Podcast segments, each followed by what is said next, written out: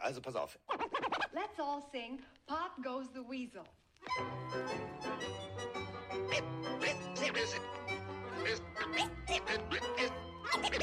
Es ist soweit. Let's ride. Pille für den Mann. Pille, Pille, Pille, Pille für den Mann. Carsten Spengemann. Mike Stieflagen. Ist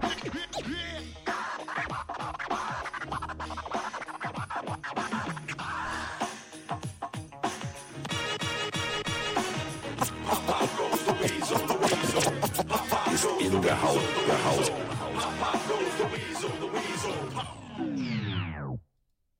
Guten Morgen, Carsten und Mike. Ja, da steht man auf für die Frühschicht, schaltet man sich noch schnell noch Patriots gegen Steelers ein. Ich verstehe es überhaupt nicht. Vierter und zwei. Warum wirf ich den lang? Mitch, warum wirf ich den lang? Erklär mir das. Erklär mir das, Mitch. Oder zumindest du, Carsten. Warum spiele ich den lang? Dann nehme ich den Ball bei Vierter und Zwei und lauf doch. Das wäre doch die bessere Lösung gewesen. Oder sehe ich da was falsch? Morgen beieinander. Schönes Wochenende. Euer Daniel. Ja, Mitch ist nicht Mitch, sondern Mitch ist in diesem Falle Mike. Ja, denn äh, ja, es ist soweit. Die Patriots haben gewonnen und das bedeutet, aus meinem äh, Krankenhauszimmer schalten wir jetzt in das angeschlossene Funkhaus ins Glockenbachviertel zu einem wahrscheinlich sehr gut gelaunten Mike Stiefelhagen, der äh, einen Patriots-Sieg zu verdauen hat. Einen unerwarteten, aber immerhin einen Patriots-Sieg und deswegen jetzt äh, den einzigartigen, äh, den äh, Mike, dem auch die Becky zuhört. Guten Tag, Mike. Ich, äh, ich wollte gar nicht gewinnen. Was ist denn das jetzt? Warum gewinnen wir 21, 21 zu 18 gegen die Steelers? Ähm, hallo an alle. Äh, Grüße, lieber Carsten. Ähm, ja, die Patriots haben 21 zu 18 gegen die Steelers gewonnen und keiner hat, glaube ich, damit gerechnet. Und äh, sogar die Patriots-Fans selber wissen nicht so richtig, wohin mit ihren Gefühlen. Ähm, es war ein, eine sehr gute erste Halbzeit, eine typische zweite Halbzeit und trotzdem gewinnst du das Spiel.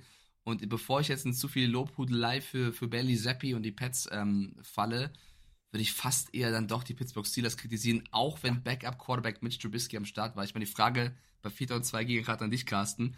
Das war schon ein eigenartiger Auftritt.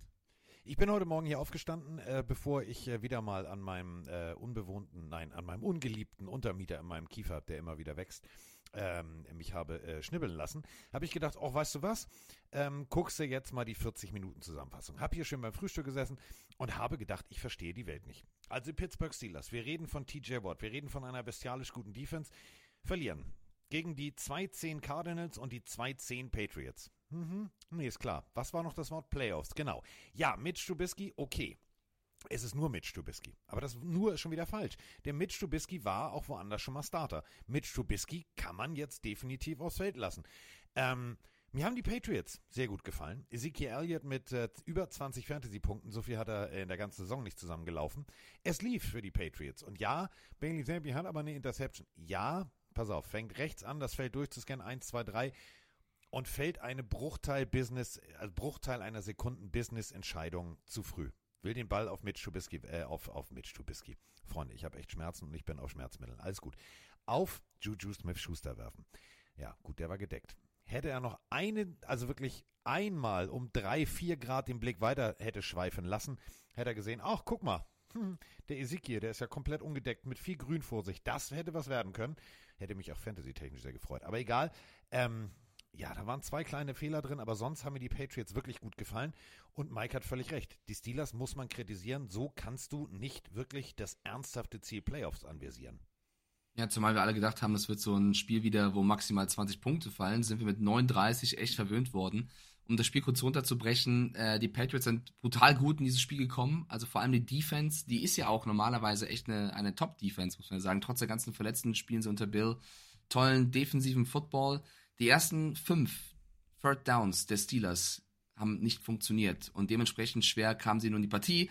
Und die Offense hat ausnahmsweise mal unter Bailey Zappi, den man ganz klar hier auch loben muss, der ein Top-Spiel als Quarterback gemacht hat, auch die eine Interception, egal, 115 115er Rating, ist eine starke Nummer. Also ihr hört, ich bin auch gerade ein bisschen angeschlagen, äh, deswegen verzeiht, dass wir zwei Kranken hier gerade aufnehmen.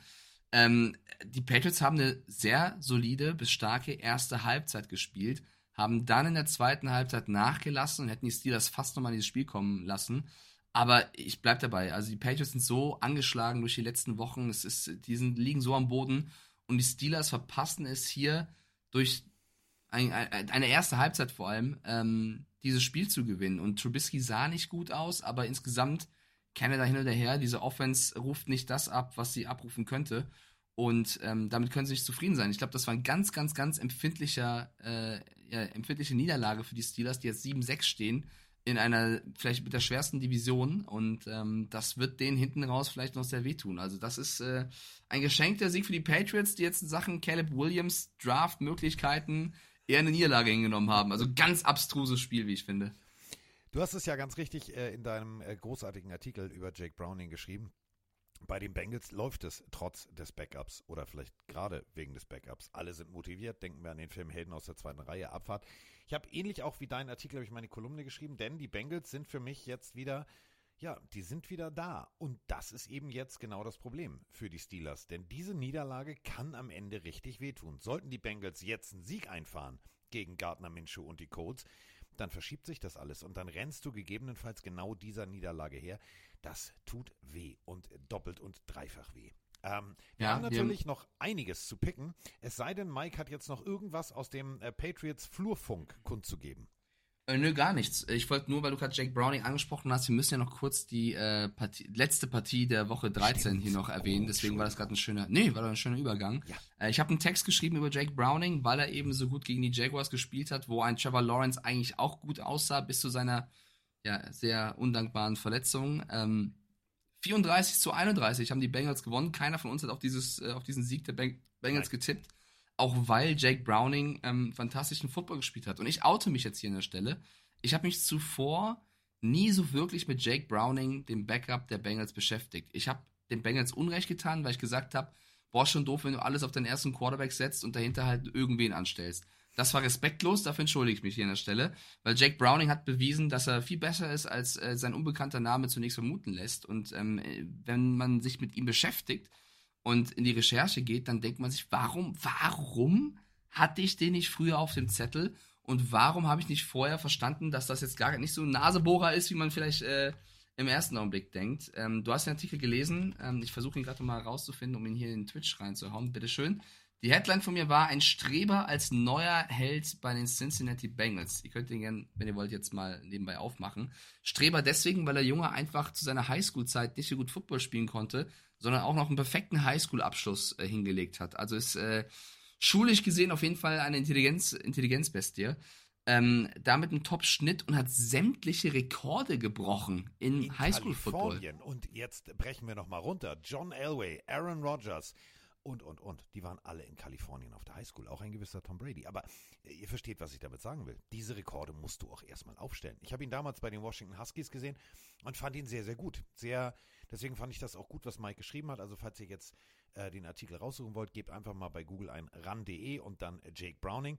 Ähm, da findet ihr alle Infos zu ihm und natürlich in meiner aktuellen Bildkolumne. Da ist auch relativ ähnlich wie bei Mike nochmal kurz, wie cool der Typ eigentlich an der Schule war.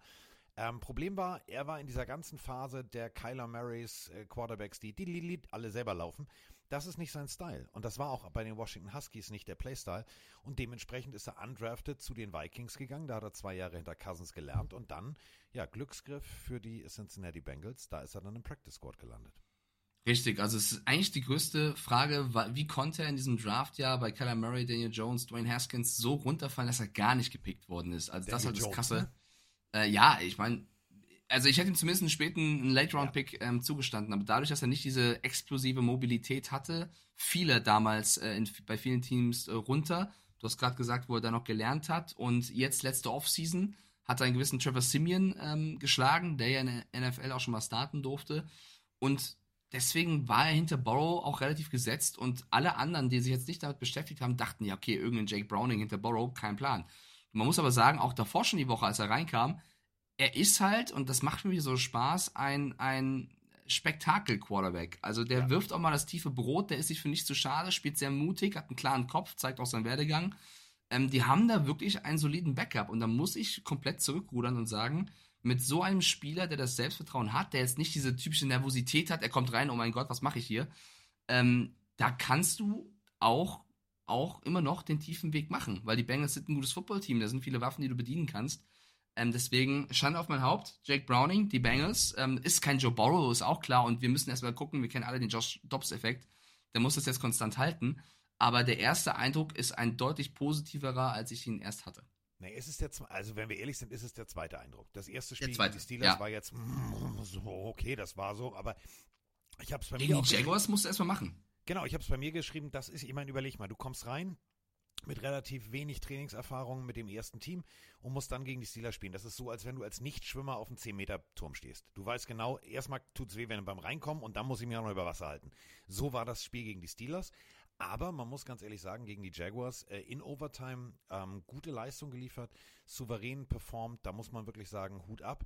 Ähm, mal gucken, wie es jetzt weitergeht. Also jetzt die Wochen entscheiden. Die, die, die Codes sind auch heiß, das muss man auch ganz deutlich so sagen. Ähm, da können wir auch eigentlich dann gleich die Analyse für die Colts machen, weil wir sind jetzt rein theoretisch schon bei Jack Browning und äh, den werten Bengals. Ja, aber wir müssen noch, wir müssen noch bei Jaguars die Verletzung von Lawrence thematisieren, Ja, weil alle mal- Jacks-Fans. Machen wir, das machen wir gleich im, im, im, im, im, machen wir gleich mit. Okay. Ähm, denn das ist eben genau der Punkt. Ähm, du, du hast jetzt tatsächlich gegen die Jaguars extrem gut performt. Wie hätten die Jaguars am Ende gespielt, wenn Trevor Lawrence nicht von seinem eigenen O-Liner aufs Bein gestiegen worden wäre? Denn ähm, ohne Feindeinwirkung. Tatsächlich O-Liner versucht, äh, den, den, den Step nach hinten zu machen, einen festen Stand zu finden. Einziges Problem ist, er landet auf dem Knöchel seines Quarterbacks. Der wurde dann in die Katakomben begleitet, Mike, und es gab ganz viele, die gesagt haben, Alter, warum keine Golfkarre? Ob das jetzt wirklich daran lag, dass keine Golfkarre da war, also jedenfalls jetzt im Interview sagt Trevor Lawrence, nee, nee, ich wollte den Weg zu Fuß gehen, ich wollte nicht, wollte nicht gefahren werden, fand ich sah doof aus. Ähm, bis jetzt, äh, ja, es ist keine Season-Ending-Injury, aber ob er spielen wird die nächste, nächste Partie, das steht noch in den, das steht in den Sternen. Ich glaube nicht. Also High Ankle Sprain, ich glaube, das ist so ein typisches Ding, dass du erstmal als Team versuchst, das runterzuspielen. Das sah in der Wiederholung ähm, leider doch sehr schlimm aus. Ich hoffe nicht allzu schlimm, ich hoffe, er kommt wieder. Aber dass er jetzt, also da muss er echt krasse Bänder haben, wenn er jetzt am, am demnächst wieder spielen kann. Also ich glaube, das tut den Jaguars auch weh. Sie hätten das Spiel, glaube ich, mit ihm auch gewonnen, weil Lawrence war, so gut Browning war, Lawrence war nochmal einen, einen Ticken Ja. besser. Das war unfassbar, was Trevor Lawrence hier wieder für eine Season spielt. Ähm, tut den Jaguars natürlich weh, stehen jetzt 8-4, ist trotzdem noch alles in Ordnung. Ich glaube, CJ Beathard als Backup ist auch solide. Ähm, du wirst dich wahrscheinlich jetzt demnächst ein bisschen mehr auf dein Laufspiel verlassen. Hast mit Travis Etienne da ja auch keinen so schlechten. Dahinter ist Dearness Johnson ähm, oder Tank Bixby äh, normalerweise. Also die Jaguars muss jetzt nicht rausnehmen. Es war trotzdem ein Schockmoment. Du hast mit auch deswegen das Spiel verloren. Ähm, für die Bengals hingegen ein Wiederaufatmen. Und jetzt können wir sehr gerne zur aktuellen Woche kommen, weil ähm, wir leider heute nicht wieder drei Stunden aufnehmen können, aber wir schaffen das. Wir gehen da jetzt Denn schön durch. ich habe mich sozusagen kurz rausnehmen lassen aus der Behandlung. Ihr müsst euch jetzt folgendes vorstellen, wenn ich, wenn ihr mich sehen würde, wenn es manchmal ein bisschen komisch klingt, mein ganzes Gesicht ist angeschwollen und ich habe noch Fäden. Guck mal hier, wenn ich jetzt mit der Zunge an den Faden lande, dann klingt das ganz komisch.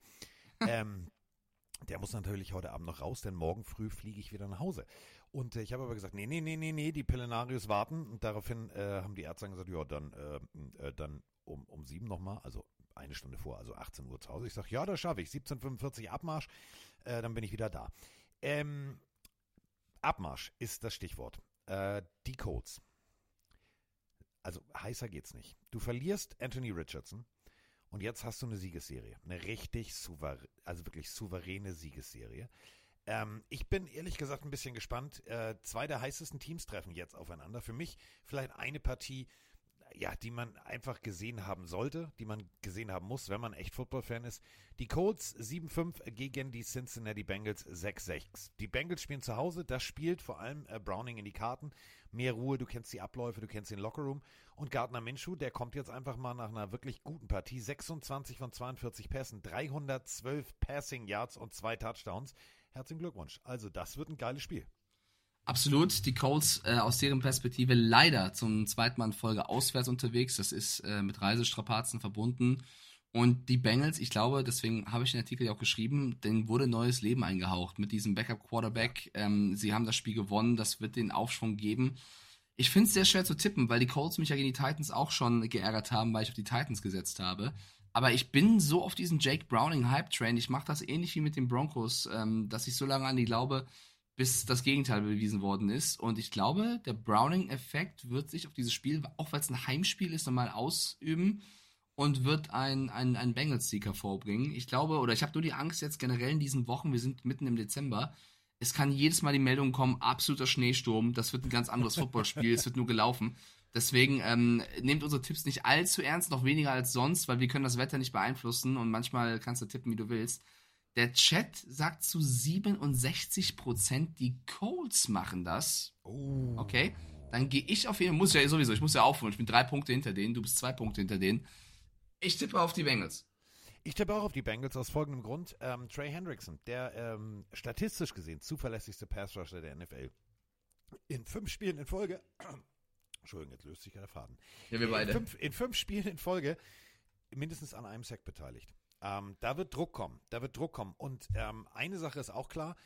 Die Bengals haben mir richtig gut gefallen, was ihre äh, Laufverteidigung anging in der letzten äh, Woche. Ähm, sehr gut die Mitte zugemacht, gut funktioniert und äh, sagen wir auch ganz ehrlich, ja, Jonathan Taylor fehlt noch. Zach Moss hatte, ja, ich sag mal so, der hat teilgenommen an dem Spiel. Das war jetzt eher so, hm, okay. Also, wenn die äh, Colts ihr Laufspiel nicht etabliert kriegen und die Bengals zu Hause die Mitte so gut zumachen, äh, wie sie das die letzten Partien gemacht haben, mit Jermaine Pratt, mit Logan Wilson, der hatte acht Tackles und ein Forced Fumble letzte Woche. Das ist einfach mal richtig gut, der Linebacker. Da muss man sagen, ja, alles klar, ich gehe mit Mike, ich sag die Bengals. Ich glaube nicht nur das, ich glaube, das Passspiel wird auch ganz wichtig, ähm, weil sie eben mit Downs, Pittman und Pierce da in den letzten Wochen auch echt tolle Connections aufgebaut haben. Also es ist ein, wird ein knappes Spiel, wird ein cooles Spiel. Wir tippen beide auf die Bengals und die Leute da draußen auf die Coles. Ähm, Trey Hendrickson wollte ich noch kurz sagen, auch ein cooler Moment, oder was ist cooler, ein ehrenhafter Moment, als Lawrence sich verletzt hat und Hendrickson hat, wie gesagt, nichts mit der Szene zu tun, hat ist direkt abgekniet, ähm, hat den, den Helm zu Boden gebracht und halt so seinen Respekt dem gegnerischen Quarterback gegenüber bewiesen. Fand ich eine sehr coole Geste in der heutigen Zeit, vor allem, wo gerne mal Respekt außen vor gelassen wird. Ähm, bei mir wäre es Buck. Ja, mach mich. kurz. Apropos Respekt. Ähm, wie ihr alle wisst, haben wir ja äh, momentan keinen, wir müssen kurz mal was in eigener Sache machen, ähm, haben wir ja momentan keinen Shop. Unser Shopbetreiber hat ja irgendwie einen Sack gehauen, der aus privaten Gründen, haben jetzt hier auch nichts zu tun, irgendwas mit seiner Frau oder keine Ahnung. Und ähm, Mike ist ja der Meister der Philosophie. Ihr wisst schon, die Konstanz muss in der Konstanz liegen. Und viele von euch haben gesagt, ja, wann gibt's denn mal wieder T-Shirts und hier. Und ich habe ja, also mein, mein großes Vorhaben ist, ich möchte, die Konstanz muss in der Konstanz liegen. Muss, das muss, das muss in die Ewigkeit. Das muss, das muss also wirklich auf T-Shirts, Mützen, auf Kappen, das muss weltweit vertrieben werden. Und ähm, wir waren ja jetzt beim German Bowl und äh, beim GFL Bowl, so wie er jetzt offiziell heißt. Und wir hatten aus Spaß uns eigentlich Jerseys gemacht. Wir dachten ja eigentlich, Mike kommt mit und äh, Mike hat auch sein Jersey.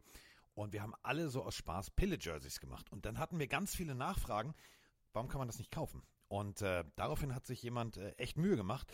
Und ähm, jetzt geht es um die Jerseys, nämlich die Frage ist, wie kann man die bestellen? Hallo Carsten, hallo Mike, Peter hier. Heute mal was anderes. Ähm, die Jerseys sind endlich raus. Freue mich wie Bolle. Bestellung geht auch gleich raus, oder beziehungsweise am Wochenende geht die Bestellung raus. Ähm, großes Lob an Hans Ewald. Der gibt sich so Mühe, zwecks Größentabelle und so weiter. Wir Pillenarius müssen echt auch mal ein Lob an Hans Ewald aussprechen. Danke Hans äh, für die ganze Mühe und äh, die Jerseys absolut Hammer, gehören unter jeden Weihnachtsbaum. Greift zu Pillenarius. Ich wünsche euch ein schönes Footballwochenende. Bleibt bis dahin gesund. Macht's gut. Ciao. Ja, Malte äh, ist, also nein, Hans Ewald ist der neue Malte. War nämlich eigentlich nur seine Idee. Ja, ich guck mal, ob das irgendwie funktioniert. So. Ähm, wenn ihr jetzt zum Beispiel Stiefelhagen heißt und ihr sagt, ich hätte gerne ein Jersey, also Mike kriegt ja, hat ja sein schon, das ja, muss jetzt jetzt Quatsch. Aber ihr könnt jeden Namen Ich habe hab noch keins tatsächlich. Ich weiß noch. Das liegt bei mir. Oder bei so. Roman. Nee, es liegt bei Roman. Roman war eher so, bei Roman liegt's. Ähm, da steht wunderschön Stiefelhagen drauf. Wir haben dir auch eine schöne Nummer gegeben übrigens, die 69. Und ähm, Ihr Schwein. ja, haben wir gedacht, du, du bist, du bist unser, du bist unser Center. Du bist unser Kelsey. Ähm, und wenn ihr jetzt sagt, pass mal auf, ich hätte gerne meinen Namen drauf und ich hätte gerne meine Wunschnummer, das funktioniert alles. Relativ einfach, einfach ähm, bestellen, bei PayPal schreiben, welche Größe, welchen Namen zu eurer Bestellung. Dann geht das bis Sonntag. Wenn ihr bis Sonntag bestellt, gehen die Montag in Fabrikation und sind dann, äh, so Gott will, ich klopfe schnell mal ein Holz, ich nehme mal meinen Kopf. Oh, das war keine gute Idee. ähm, äh, geht es dann äh, natürlich bis Weihnachten zu euch und ähm, Mike kriegt natürlich auch seins noch. Wir wollten ja mit ihm Gruppenbild machen, aber er war ja nicht in Essen. Deswegen hat Roman das mitgenommen, damit es nicht wegkommt, weil ich bin Chaot. Heddergott ist ja auch manchmal chaotisch. Also hat sich unsere Stimme der Vernunft drum gekümmert. In diesem Falle Roman Motzkos. So, damit haben wir das schon mal geklärt und damit sind Ja, wir jetzt bei der, Frage. Ja, Warte. Äh, ich ich wäre ja gern da gewesen. Ich hatte ja eine, ja, eine. Rugby-Sendung. Das war ja völlig in Ordnung. Ähm, der Sven fragt hier gerade, wie kann ich das denn bezahlen, wenn ich kein PayPal habe? Dann wird schwierig. Oh, dann macht ihr PayPal, Dann- ist die Antwort wohl. Dann ist, äh, macht ihr PayPal oder äh, schick uns einfach mal, ähm, du weißt ja, ich, wir, Mike und ich machen ja alles möglich. Äh, schick uns einfach aufs Pille-Telefon nochmal eine äh, ne- ne Textnachricht. Wenn ich dann morgen ähm, den Mittagsschlaf hinter mir habe, dann melde ich mich nochmal bei dir. Ähm, damit sind wir damit durch und also mit unserem äh, kommerziellen Aufruf. Puh, so, und damit kommen wir jetzt äh, zur nächsten Partie. Und Mike hatte schon angedeutet, bei ihm würde es jetzt rein theoretisch im Kopf um die Tampa Bay Buccaneers und die Atlanta Falcons gehen, richtig? Richtig. Und da haben wir auch gleich eine Sprachnachricht. Also eigentlich schon so ein bisschen so zukunftsmäßig. Moin Carsten, moin Mike, Fried aus der Nähe von Hannover hier. Sollten sich die Falcons für nächstes Jahr Mac Jones sichern, würde das das Team nicht direkt besser machen und eine gute Lösung für Mac Jones sein? Was haltet ihr davon? Oder, oder Kurt Cousins, wenn er bei den Vikings nicht verlängert wird, der bei den Falcons würde ich sehen. Würde ich wirklich feiern. Wäre geil. Ähm, macht gut, schöne Folge. Ja, Grüße nach Hannover. Ich, bin ich jetzt tatsächlich ein bisschen bei ihm. Also Kirk Cousins weiß ich jetzt nicht, da ist jetzt nicht so viel, ja, ich sag mal so, so viele Jahre noch drin im Tank. Ähm, bei Mac Jones, die Idee finde ich großartig, denn da sind wir wieder bei Jack Browning und Mikes Analyse. Ähm, wie kann es sein, dass ein Spieler, der am College so gut war, teilweise unter dem Radar fliegt oder in der NFL am Anfang nicht funktioniert? Ähm, Mac Jones wäre vielleicht an einem neuen Ort äh, der Mac Jones, der am College gespielt hat. Nichts gegen Desmond Ritter. Ja, das ist alles okay. Okay. Teilweise auch gut. Aber dann wieder eben nur okay. Und manchmal ist es ja so, wenn du einen neuen Impuls setzt, dann kann es funktionieren. Hat man jetzt ja auch bei, bei, bei, bei Baker Mayfield gesehen. Ähm, 2790 Passing Yards. Das heißt, ihm fehlt noch ein bisschen was. Und dann könnte er das fünfte Mal äh, in seiner Karriere die 3000 Yard Marke knacken. Also ähm, neuer Quarterback funktioniert. Ich auf diese Partie habe ich tatsächlich Bock.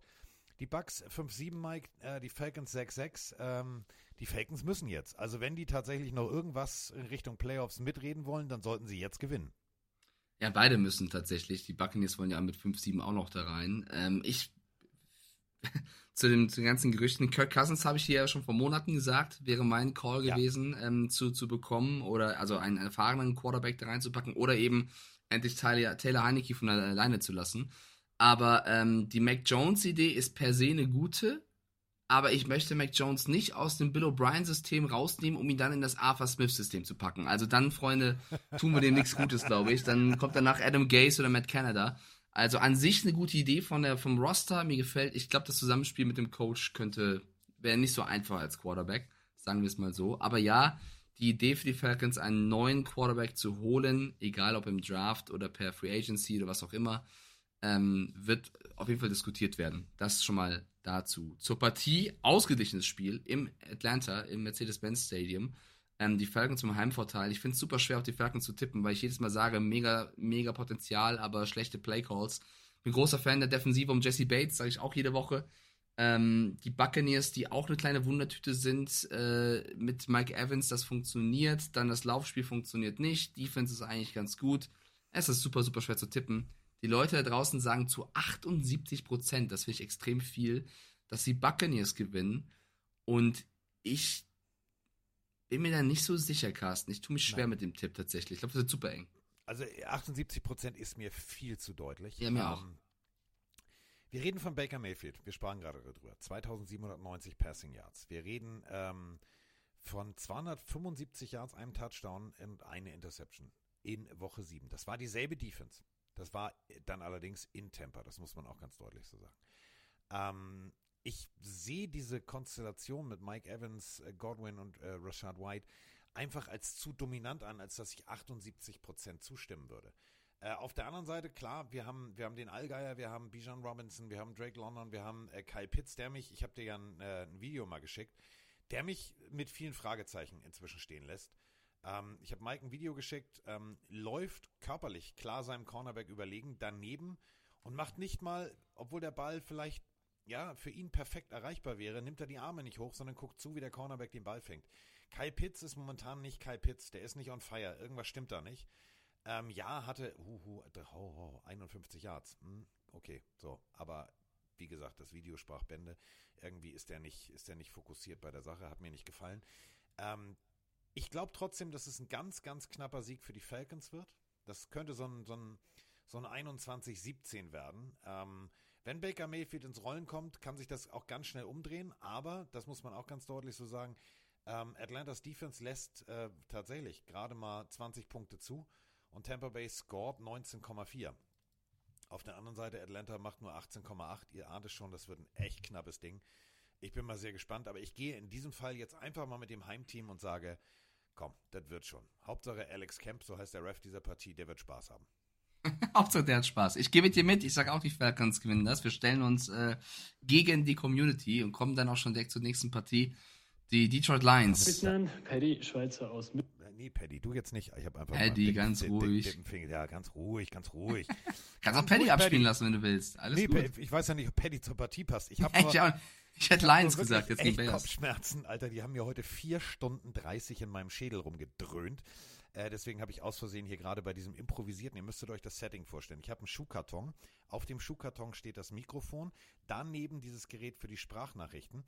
Und wenn ich mich jetzt auf diesem Schuhkarton abstürzen will, damit ich keinen keinen Lärm mache, muss ich aufpassen, dass ich nicht auf den Play-Knopf drücke. Ist auch total smart, was ich hier mache. Egal. Montag bin ich wieder zu Hause, Freunde. Dann wird alles wieder gut. Die Lions müssen gegen die Bears spielen. Und auch wenn das Matchup erstmal nicht so klingt, die Bears haben vor drei Wochen gegen die Lions gewonnen. Also ähm, es könnte vielleicht doch knapper werden, als man denkt. Die Lions aber eigentlich ja in der, in der besseren Position. Ähm, ich habe ein bisschen Angst. Die größte Variable für mich in, dieser, in diesem Roster ist gerade Jared Goff. Eine Woche später gut, dann wieder nicht. Ähm, ist gerade ein bisschen shaky. Deswegen glaube ich, kommt es auch auf den Gameplan von Dan Campbell an, wie er seinen Quarterback entlasten möchte, sollte es mal, äh, sollte wieder zurückfallen und, und ein bisschen ähm, Probleme haben, weil er hat ja natürlich mit, mit Montgomery und Gibbs auch ein gutes Laufspiel parat. Ähm, ich glaube tatsächlich, dass das ein Lions-Sieg wird, aber ich glaube auch hier, es wird kein so deutlicher. Es ist ja wirklich so, wenn wir mal ganz, ganz, ganz ehrlich sind. Die Partie von den Bears gegen die Lions war exorbitant gut. Die passte auch nicht ins Verhaltensschemata des durchschnittlichen Bärchens aus Chicago. Das war irgendwie ganz anders. Da war, da war Leidenschaft dabei, da war plötzlich Justin Fields, zack, äh, Dante Foreman. Es hat alles funktioniert. DJ Moore, jeder hat da geglänzt, weil es gegen den Erzrivalen geht. Jetzt kommt der Erzrivale auch noch nach Chicago. Und Chicago hat in Detroit eine richtig gute Figur gemacht. Warum soll jetzt Chicago zu Hause, rein theoretisch, nicht einfach sagen, komm, machen wir den Sack mal zu und spucken einfach mal den Lions in die Suppe? Jared Goff, du hast es gerade gesagt, ist für mich so ein Fragezeichen. Und wenn du dir überlegst, wer da alles auf ihn zukommt, Montez Sweat, Truman Edmonds, also die Defense Unit der Bears, die gefällt mir. Ich glaube wirklich, da kann, da kann was passieren. Ja, ich glaube, die Lions sind zu stark. Ich habe gerade Quatsch erzählt. Die Bears, ich habe gerade mal nachgeschaut, weil beim Aussprechen hat es sich nicht so gut angefühlt.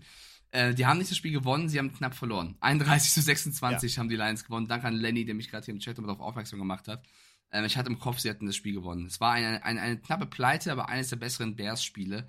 Ähm, machen wir es kurz. Ich sag, die Lions gewinnen. Der Chat sagt zu 80% die Lions gewinnen und ich denke, du gehst da mit uns. Ja, gehe ich definitiv mit dir.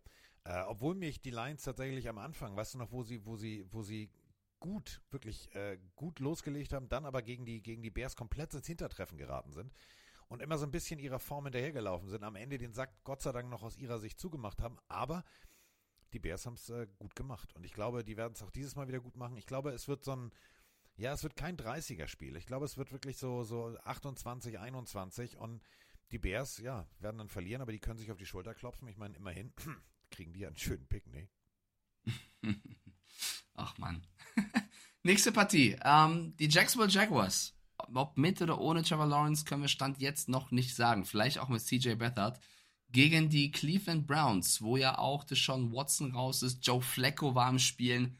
Generell sehr viele Backup-Quarterbacks, die gerade ähm, übernehmen müssen. Auch deswegen ein schwieriges Spiel zu tippen, weil eben zwei, zwei Backups am Start sind. Kann Joe Flacco mit den Browns gegen Jaguars ohne Lawrence gewinnen, ist die Frage. Du brichst es immer so schön auf eine, eine Überschrift runter. Ja. Eine Sache ist völlig klar.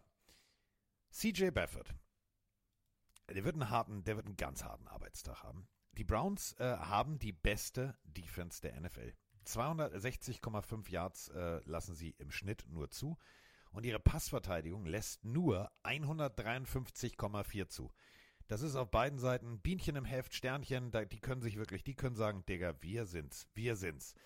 So, und jetzt äh, kommt es auf die Offense drauf an. Die Offense der Browns. Wer ist die Offense? Ja, du hast Jamon Ford. Kareem Hunt, ja, immer noch viel Fragezeichen. Amari Cooper funktioniert. Elijah Moore, ähm, Elijah Moore, David Njoku, all das ist da, aber es ist eben Joe Flacco. Aber, und das finde ich so wichtig, auch wenn Joe Flacco aussieht wie der alte, ja, der, nicht der alte, wie der ältere Bruder des äh, Coaches der Cleveland Browns, der zu Besuch da ist, und der ein bisschen mitspielen darf. Der sieht wirklich, der passt so altersgefüge technisch vom Aussehen her da gar nicht rein. 254 Yards, zwei Touchdowns in seinem Debüt. Erster Drive sah richtig, richtig souverän aus. Ich glaube tatsächlich, die Browns können zu Hause den Jaguars mal eben kurz äh, die Zähne ziehen. Äh, denkt auch der Chat. Zu 67 Prozent sagen die Leute, die Browns machen das. Ähm, ich finde es auch ein spannendes Ding. Man muss halt sagen, ja, die Defense ist mit, wenn nicht sogar die beste der Liga. Das stimmt statistisch auch alles, was du sagst. Nur was man bei diesen Stats ja immer gerne vergisst, ist sie auch, also richtig gelesen wäre jetzt ein bisschen gemein Carsten über, weil er hat sie richtig gelesen, aber das ist ja nicht so entscheidend, wie die Defense in den ersten drei Wochen performt hat. Es ist entscheidender, wie sie in den letzten Wochen performt hat, weil das ist der aktuelle Trend. Und wenn du jetzt nur mal nur die letzten beiden Spiele anguckst, dir Carsten, genau, die Broncos haben 29 zu 12 gewonnen, 29 Punkte gegen die Denver Broncos kassiert. Die Rams haben 36 zu 19 gewonnen. Also nur diese beiden Partien gesehen, hast du einiges eingeschenkt bekommen. Wenn du die ges- gesamte Season betrachtest, hast du vollkommen recht, aber aktuell bröckelt sogar die Defense der Browns, muss man an der Stelle so sagen. Die Frage ist halt, ob die Jaguars das mit Bethard ähm, genauso zum Bröckeln bekommen. Und da bin ich mir, wie gesagt, unsicher. Es wird ein, ich ein Low-Scoring-Spiel tatsächlich. Ähm, Ja. ah, Naja, ich, ich gebe dir völlig, also pass auf, um, um Mikes These zu untermauern mit meiner These oder mit meiner Statistik. Du kannst als Defense noch so gut spielen. Ich kenne das selber. Ich habe auch mal ein Team gecoacht. Die Defense war sehr, sehr gut. Die Offense war eher so, hm, naja, so. Wenn die nicht funktioniert, dann kannst du noch so auf den Ball wiederholen. Du kannst noch so auf drei und raus produzieren. Wenn du dann irgendwann das achte, neunte Mal auf dem Feld stehst, bist du irgendwann müde. Dann schleichen sich Fehler ein. Und genau das siehst du halt an den Ergebnissen. 29 Punkte von den Broncos eingeschenkt zu bekommen, ist die eine Sache. Wenn du nur 12 selber machst oder auf der anderen Seite gegen die Rams nur 19 machst, dann siehst du einfach, in deinem Offensivsystem hakt es. Und ich habe auch vor Wochen immer gesagt, ja, die Browns können sie ohne ihre fehlende Offense gewinnen. Ich bin gespannt, ob sie das diese Woche hinkriegen. Jetzt sollte eigentlich Joe Flacco im Rhythmus sein. Auf der anderen Seite, CJ Baffert ist kein Nasebohrer. Also der hat jetzt auch eine, eine, eine Historie hingelegt. Der hat von guten Leuten gelernt. Ja, hier Backup, da Backup, ist alles klar.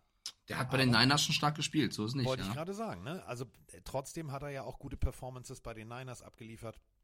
Und am College war das jetzt auch kein Nasebohrer.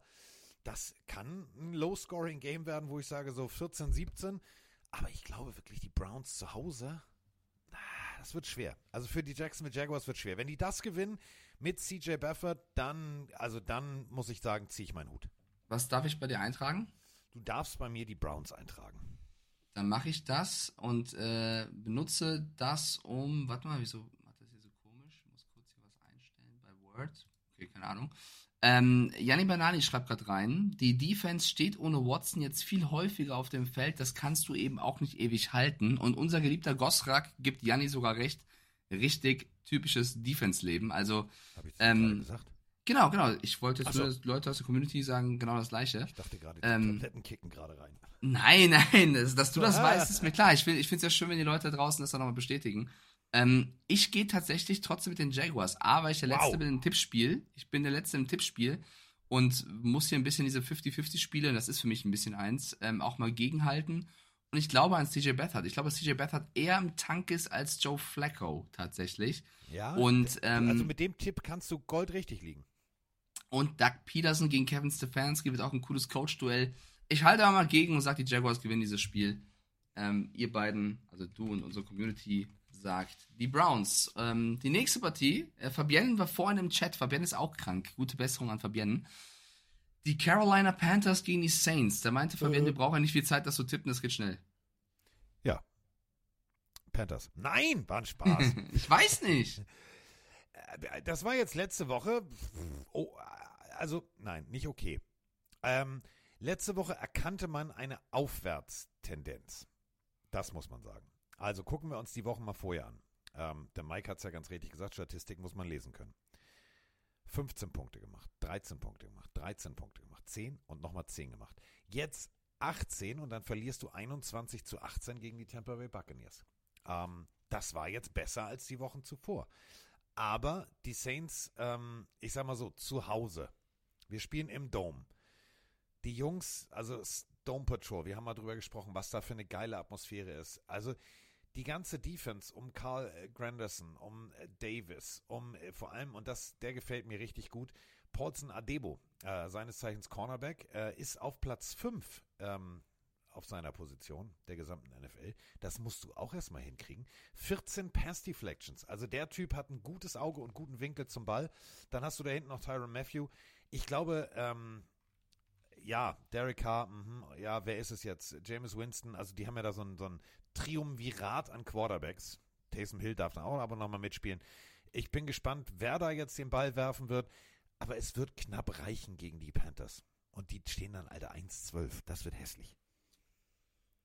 Oh, ich tue mich schwer. Der Dämon juckt. Ohne Spaß, wirklich. Echt? Weil ich bin einfach hart enttäuscht von den Saints. Die haben die letzten drei Spiele alle verloren.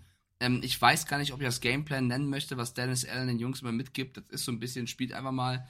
Ähm, das ist mir insgesamt zu wenig, was da alles passiert. 76% der Leute sagen auch Saints. Ähm, ich glaube, der einzige Gameplan, den sie versuchen werden, ähm, rauszugeben, ist eben Druck, Druck, Druck auf Bryce Young, ähm, der, den den äh, Fehler bekommen. Aber ich, ob jetzt da James Winston spielt oder Derek Carr, wahrscheinlich wird es ja Winston. Ähm, oh, ich weiß nicht warum, aber irgendwas sagt in mir Adam Phelan und Bryce Young und gibt den Jungs mal eine Chance. Die Saints sind schlagbar. Auf der anderen Seite ist ein Heimspiel im Caesars Superdome. Es ist vielleicht der Aufbaugegner, den die Saints gerade brauchen. Ähm, ich habe hier gerade alle Expertentipps aus den USA vor mir. Alle gehen auf die Saints. Dann Also ist es ich- soweit. Achtung, ich, ich kündige es jetzt an. Wenn alle, wenn alle weltweit sagen, es sind die Saints, dann wird Mike Stiefelhagen jetzt auf seinen Dämon hören. Der sagt die Panthers und ich schwöre euch, am Sonntag wird mein Telefon nicht stillstehen mit lauter Haha Texten und GIFs und allem möglichen von Mike, denn er wird recht haben. Weil das ist genau der Punkt. Wenn Mike seinen Dämon so erklärt, dann hat er immer recht. Hätte ich früher mal drauf hören sollen. Ich hätte ihn zuerst tippen lassen sollen. Scheiße. Hast du halt die Brücke so groß und so lang gebaut, jetzt kann ich gar nicht mehr runter, ne? Jetzt muss ich springen. Äh, sieben Brücken. ja, Warte, lass mich kurz noch irgendwas lesen, was mich von diesem Panthers wilden Tipp abhält. Hm. Da, da, da, da, da. Hier, hier schreibt ein Experte, die Panthers spielen zweite Mal auswärts. Super, das hilft mir jetzt nicht. Hm. Ja, die, okay, Defense der Panthers, ja, die Offense, die Saints, okay, alle sagen, die Saints werden gewinnen. Okay, ich tippe auf die Panthers, komm, ist doch scheißegal, ist ein Tippspiel. Ich glaube, der irgendwas sagt sie mir. Ich habe es letzte Woche unterdrückt bei einer Partie, ich weiß gar nicht mehr bei welcher. Da habe ich äh, es nicht getan, ich glaube bei Kansas City, kein Plan. Diesmal tue ich's. Stimmt, bei Kansas City. Du hast gesagt, ich, mein Dämon sagt mir Green Bay Packers und hast aber gesagt, nee, Ja. ich liege aber hinten, ich muss, aber ich muss auch mit der Vernunft tippen. Komm, Panthers it is. Die gehen 2-11, ist ja Carolina. Also Brian Burns, äh, vier Sacks. Ähm, Jonathan Mingo, der Rookie-Receiver der Panthers, wird 150 Yards zusammenfangen. Adam Thielen, drei Touchdowns. Chubba Hubbard läuft Und für dann- 150 Yards. Und Bryce Young hat das Breakthrough-Game. Und ich sage dann nur, Mike, du bist mein Gott.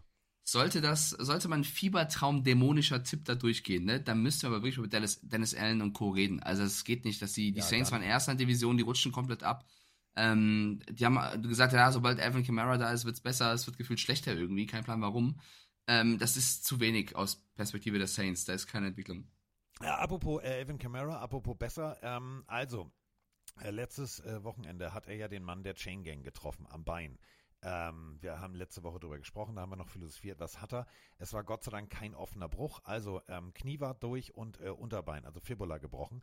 Dasselbe eigentlich wie bei Tank ähm, Adele, äh, der ähm, Houston Texans. Gott sei Dank, äh, Entwarnung. Also die Bänder haben gehalten, die Bänder sind nicht angegriffen und das ist immer das Wichtige.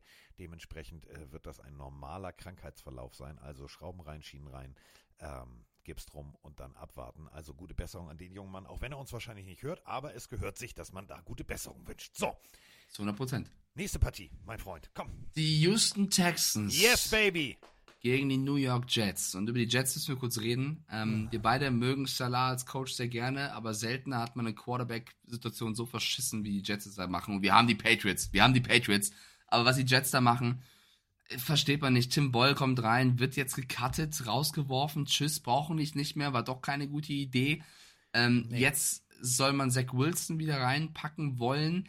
Da gibt es wohl Gerüchte, dass dieser das zunächst abgelehnt hätte, wieder einzusteigen. Ein gewisser Aaron Rodgers hat sich darüber sehr echauffiert.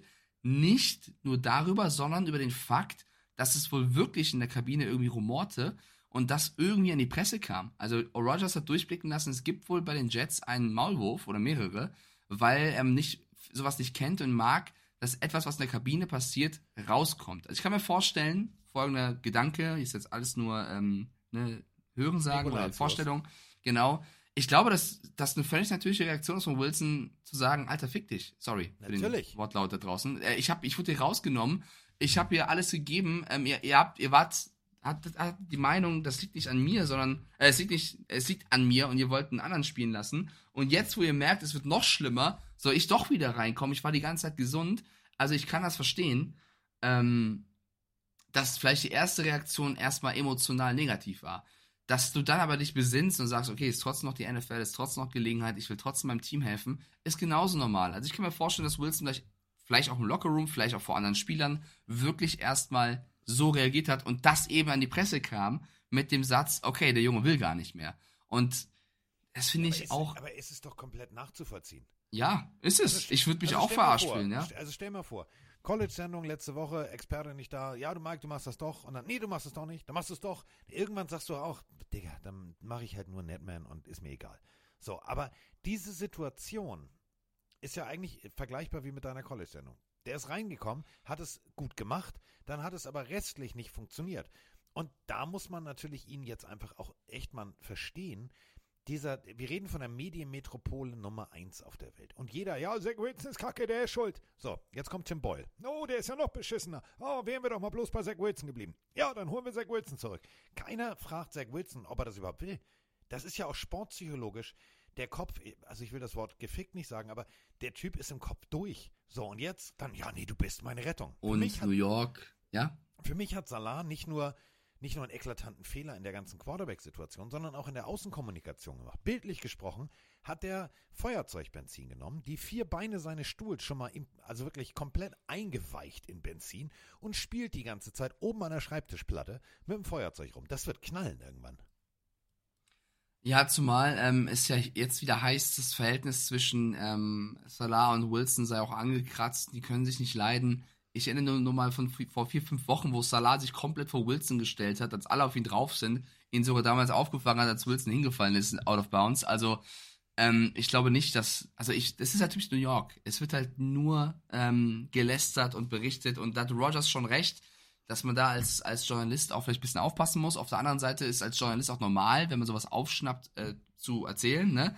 Also es gibt die Seite und die Seite. Äh, das Entscheidende ist nur, die Jets kriegen es nicht hin. Und das ist dann die Verantwortung des Coaches, das Beste aus seiner Quarterback-Situation zu machen. Und ich glaube nicht, dass Salah das in den letzten Wochen getan hat, zusammen mit seinem, mit seinem Stuff.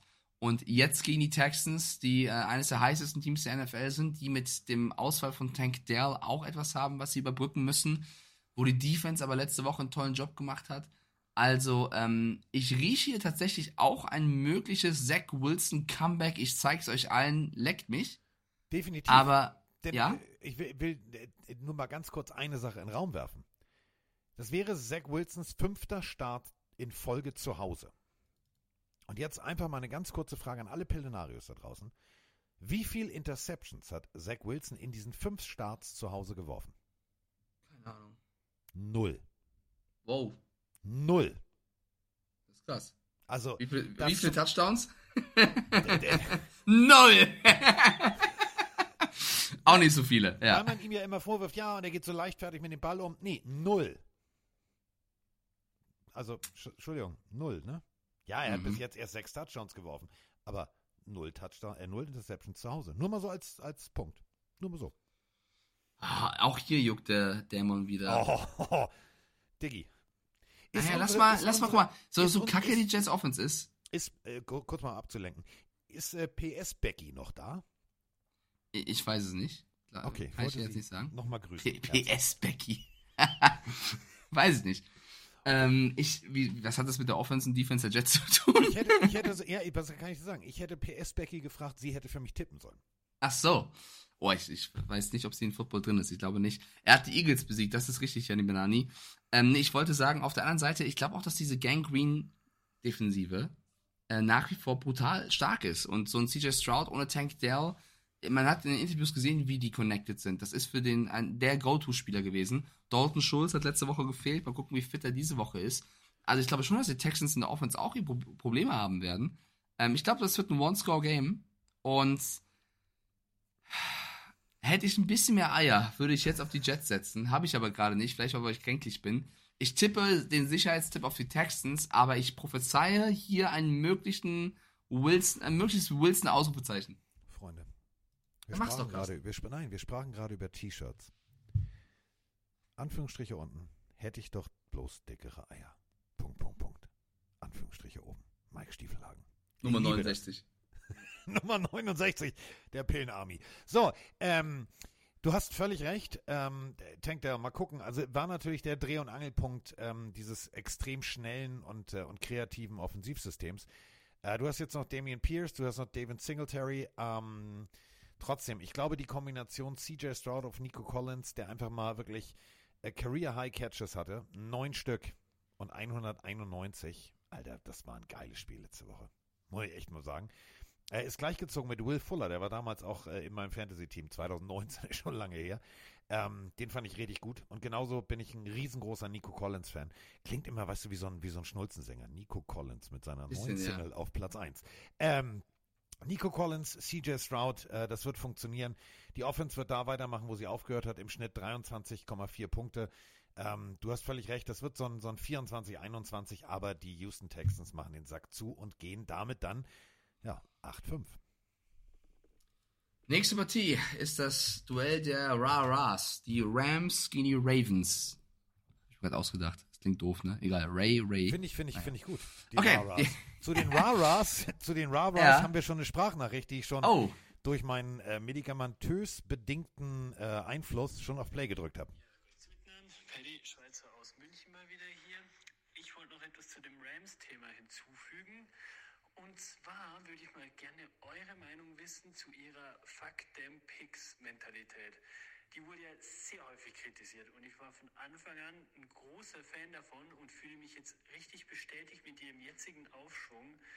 Weil als Vergleich einfach, sie haben jetzt einen Super Bowl geholt mit ihrer Mentalität, stehen jetzt vor einem Umbruch, aber so, wenn es so weitergeht wie bisher, sind sie in zwei, drei Jahren vielleicht wieder ein Contender.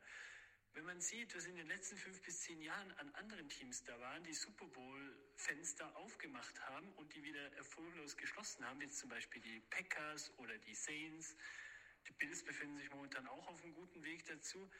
Ich finde, es ist schon erwähnenswert, weil das wird so oft kritisiert und es hat einfach funktioniert, weil schlussendlich geht es in diesem Sport um den Super Bowl. Das ist alles. Es gibt nichts anderes. Es gibt nur den Super Bowl. Und entweder du holst den oder nicht. Und für die anderen Teams, da redet keiner mehr drüber in zehn Jahren, dass die da mal gut waren. Ja, das war schon von meiner Seite. Wiederschauen. Gebe ich dir sogar völlig recht. Gebe ich dir völlig recht. Wer hätte gedacht, dass die Rams mit einer, ja, mit 16 Rookies bestückten Truppe einfach mal komplett, ja, wieder da sind. 6-6. Äh, Mike äh, hat letzte Woche oder letzte Folge eigentlich ähm, nochmal die These aufgestellt, dass die Rams rein theoretisch eine höhere Chance durch ihren äh, Spielplan, den sie noch haben, auf eine Playoff-Teilnahme haben als die Seahawks. Ähm, die Seahawks offiziell mit Picks gesegnet durch äh, den, den fröhlichen, ah, Russ, du kannst woanders kochen, Deal. Ähm, und ganz ehrlich, die Rams ohne Picks trotzdem es geschafft, ein gutes, solides Team zusammenzustellen. Und die Rams, sie machen mir momentan Spaß. Liegt natürlich auch, und das hat Mike ganz richtig gesagt, wenn Matthew Stafford funktioniert, dann sind die Rams brandgefährlich. ja. Ich stimme nicht vollständig zu. weil ähm, du kannst diese Fuck them Picks Mentalität haben und es kann auch zu Erfolg führen, wie du es gerade bei den Rams siehst, aber ähm, du kannst auch Fuck them Picks komplett in den Sand setzen und das Carolina Panthers den falschen Weg ja, gehen. okay, das ist auch ich wieder finde, wahr. ich finde, es ist nicht, äh, ich, ich mag es nicht so pauschalisieren, weil für mich ist dieser Fuck them Picks Weg sehr eng zusammen mit Sean McVay, äh, weil das einfach ein Coach ist, der auch mit jungen Spielern kann, mit dem du diesen Weg gehen kannst, der dir aus diesen Situationen sehr viel rausholt. Du brauchst also für diese Mentalität auch die richtigen Leute. Und das haben die Rams einfach fantastisch hinbekommen, dass McVay mit den Stars, wie jetzt auch mit den Rookies, tolle Arbeit macht und beweist, dass er einer der besten Coaches in dem Alter vor allem in der Liga ist. Und andererseits die Kansas City Chiefs oder die New England Patriots, die über Jahre hinweg die Liga dominiert haben oder mit oben dabei sind, die haben ja auch nicht die Fuck Picks Mentalität. Also du kannst ja auch anders zu diesem Erfolg kommen und ich bin auch normalerweise mehr der Fan des nachhaltigen Erfolgs. Ist natürlich blöd, wenn du nachhaltig jedes Jahr das machst und nie nach oben kommst, wie Saints oder andere Franchises oder wie gerade die genannten. Kann auch passieren. Deswegen, es gibt nicht den 1A-Weg. Wenn es den 1A-Weg geben würde, würde den jeder gehen und äh, man würde Erfolg haben. Und deswegen hat es bei den Rams so gut funktioniert, weil das Personal, die, die für diesen Weg sich äh, ausgesprochen haben, für diese Taktik sich ausgesprochen haben, weil das funktioniert hat. Deswegen niemals sagen, die Strategie, die war perfekt, die war für die Leute perfekt. Ja, das kannst du aber nicht eins zu eins kopieren und dann sagen, okay, nächstes Jahr die Atlanta Falcons mit Arthur Smith, die packen alles weg und die, die holen sich drei riesen Superstars und gewinnen einen Super Bowl. So einfach funktioniert es zum Glück nicht, weil deswegen finde ich NFL auch so geil und so spannend, weil es äh, immer alles passieren kann. Es ist ein schöner Gedanke und aus Rams Perspektive würde ich sagen, alles richtig gemacht. Du hast einen Erfolg und bist wieder relativ da und hast ein Rebuild schneller geschafft als andere.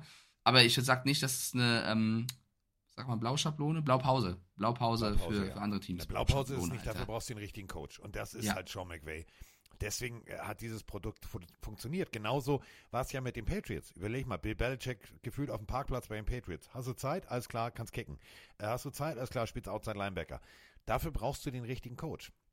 Haben die Rams Gott sei Dank, deswegen stehen sie jetzt auch da, wo sie stehen. Und die haben tatsächlich eine reelle Chance, die Ravens zu schlagen. Die Ravens zu Hause sind eine feste Größe. Das muss man ganz deutlich sagen. Ist der beste Rushing Attack erstmal der NFL. Das Ganze schon mal vorab. Mit 158,6 Rushing Yards pro Spiel. Problem ist äh, primär, ja gut, also wer ist Gus Edwards? Ja, eigentlich der etatmäßige Running Back.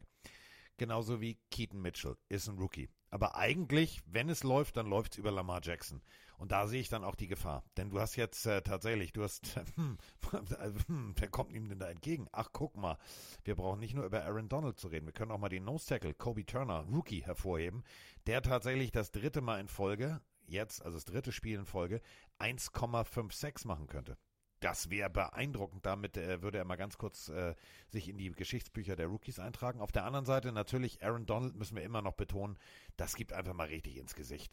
Ernest Jones, also ich glaube, ähm, wir werden eher einen passlastigen Lamar Jackson sehen, denn er weiß genau, wenn ich jetzt laufe, dann tut's weh. Ja, noch eine Nummer zu den ganzen Draft-Nummer, weil der Chat auch reagiert. Bömmel, Niners-Fan, schreibt auch, äh, guck, guck uns an, mit Lance voll in die Kiste gegriffen, Ja. dann trotzdem gute Arbeit gemacht und den besten oder einen der besten Kader. Gutes Front Office ist wichtig. Fabienne weint gerade aufgrund des Panthers, äh, der Panthers-Aussage von mir. Ähm, ich finde auch die Lions und auch die Texans, die sind deswegen gerade so gut und machen Spaß, weil sie tolle Drafts hingelegt haben, vor allem die Texans und da tolle Picks hatten. Also du kannst es nicht verallgemeinern und das ist auch gut so. Du brauchst noch immer gute Leute, die aus ihrer Möglichkeit das Beste machen. Ja, und die Texans sind ja jetzt eigentlich wieder der Beweis genau, dass diese Fakten Picks nochmal nicht funktioniert. Denn überleg mal, rein theoretisch, Deshaun Watson für Haus und Hof zu den Cleveland Browns. Das, was momentan bei den Houston Texans funktioniert, sowohl offens- als auch defensivtechnisch, die Rookies, sind alle durch diesen Trade dazugekommen. Das ist Aber eben der Punkt. Wenn du Picks weggibst, Ja. äh, ein anderes Team kann damit einfach mal gut arbeiten. Und wenn die Picks gut gemacht sind, es gibt natürlich auch immer wieder Draft-Busts, aber ähm, Houston hat da mit dem Front Office sehr gut gearbeitet. Genau, das ist aber für mich kein Argument zu sagen, dass Fakten Nein. Picks nicht funktioniert, sondern es bedeutet für mich, es kann funktionieren, Genau. aber es gibt auch andere Wege. Es gibt nicht dieses ultimative Ja oder Nein und das ist auch schön, dass das nicht gibt. Äh, wir müssen trotzdem das Spiel tippen. Ähm, die Community tippt zu 82% auf die Baltimore Ravens. Das ist auch Und wieder so ich- deutlich, dass ich immer sage, so, wie deutlich, kommt ja. so 82 zusammen? Ja, ist deutlich. Ich, aber also ich gehe auch mit, ich gehe mit mit den Ravens, ich gehe aber ich auch sag nicht de- 82. definitiv, definitiv, aber ähm, das wird jetzt nicht deutlich. Also es wird jetzt kein, kein Blowout und die Rams gehen mit, mit hängenden Hörnern wieder nach Hause. Ähm, ich glaube wirklich, Lamar Jackson wird ein gutes Passspiel haben. Ähm, 216 Yards, 177 äh, Yards letzte Woche, ähm, dann noch 39 selber gelaufen. Ein Pass-Touchdown, keine Interception, das war Woche 12. So, dann jetzt erholt, Eiswanne, Eiswanne, Eiswanne. Ja, die hatten viel Zeit, sich auf dieses Spiel vorzubereiten. Die hatten eine Bye-Week und das ist immer gefährlich. Und deswegen glaube ich tatsächlich, ähm, die gewinnen das Ding knapp, aber sie gewinnen es. Gut, dann tippen wir alle auf die Ravens und müssen jetzt über die Minnesota Vikings und die Las Vegas Raiders reden, die sich äh, im, in Las Vegas treffen werden. Auch das eine Partie, zumindest auf Augenhöhe. Definitiv. Äh, Joshua Dobbs bis jetzt sieben Pass-Touchdowns, äh, sieben Touchdowns, äh, vier Pass, äh, drei Läufe in vier Starts für Minnesota. Das ist gar nicht schlecht. Ähm, gehört zu den Top 3 Quarterbacks, äh, was Rushing Touchdowns angeht. Mhm. So, okay. Dann hätten wir auch noch Nick Mullins im Angebot. Okay, wer wird jetzt spielen? Wir hätten auch noch rein theoretisch Jaron Hall. Der könnte auch starten. Ähm, ich bin gespannt, was die Vikings jetzt auf der Quarterback-Position machen.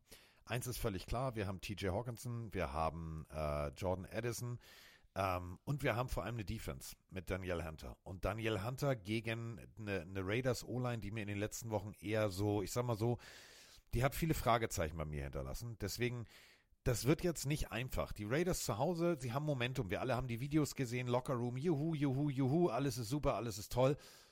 Aber irgendwie auch nicht. Also spieltechnisch geht's jetzt ja eher so, ich sag mal so, puh, also die gegen die Chiefs, 31-17. Ähm, ich glaube persönlich, das ist meine persönliche Meinung, ähm, dass dieser ganze Hype um den Interims-Coach, der ebbt gerade ab. Da hätten jetzt, äh, hätten sie zum Beispiel gegen die Chiefs gewonnen, würde der Baum brennen. Dann hätten die in der Bye Week, glaube ich, komplett das, das Raiders-Logo äh, auf diesen Sphere Kugel da drauf, drauf gemalt, persönlich, das ganze Team. Ich finde es schwierig. Ich finde es ganz, ganz schwierig, weil ich auf Seiten der Vikings nicht weiß, was wird jetzt passieren auf der Quarterback-Position. Hat Josh Dobbs die Möglichkeit, ist der erste Drive zum Beispiel scheiße, schmeißt man dann Jaron Hall rein, weil man sagt, den muss man jetzt auch ausprobieren.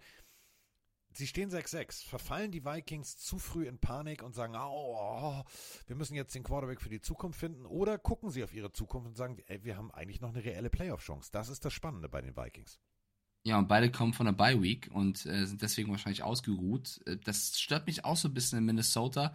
Du hättest jetzt eigentlich relativ früh oder früher schon klar machen müssen können, wer denn jetzt startet. Dieses Ungewisse oder zumindest nach außen hin Ungewisse, das kann auch für Unruhe oder Fragezeichen sorgen. Und ich bin mir nicht so sicher, ob der Hype unter Antonio Pierce jetzt schon abgeebbt ist. Kann natürlich sein. Sie stehen gerade 2-2 unter ihm und sie haben auch in den Partien, wo sie verloren haben, eigentlich eine viel bessere Leistung gezeigt als davor noch und wirken nach wie vor befreiter in ihrem Spiel. Ähm, interessiert den Chat von uns auf jeden Fall überhaupt nicht. Die sagen zu 69% Minnesota macht das. Josh Dobbs, Pastronaut, ab geht's, wenn er denn spielt. Oder Hall, der Rookie, kann auch sein. Ähm, es ist eine, auch hier schon wieder eine Partie, wo ähm, entscheidet bei so vielen Baustellen, welches Team die besseren Bauarbeiter hat. Oh, ähm, schön. Was tippst du, Carsten? Oder soll ich anfangen? Ich kann auch zuerst tippen. Soll ich jetzt zuerst Bob, der Baumeister? Jo, wir schaffen das. Ähm, also, Ich Bob, sag der- Heimmannschaft Las Vegas. So. Ich sag Aiden O'Connell mit Devonta Adams gefällt mir mehr als das strugglende Dobbs mit dem Coach, der nicht den Rücken von Dobbs öffentlich schützt oder hat. Ja, das hat mir auch nicht gefallen. Das hat mir auch nicht gefallen. Da kommt, pass auf, Kirk Cousins verletzt, dann kommt Josh Dobbs und rettet dir als Coach den Arsch. Und was machst du? Ja, wir wissen noch nicht, wie es weitergeht. Wir haben ja auch noch Malms und äh, Hall. Das ist ähnliche Situation wie in New York, äh, wo dann ein Quarterback auch irgendwann sagen kann, weißt du was? F dich, du Pfeife. Ich habe keinen Bock mehr. Ich bin gespannt. Ähm, so. Also du tippst auf die Raiders.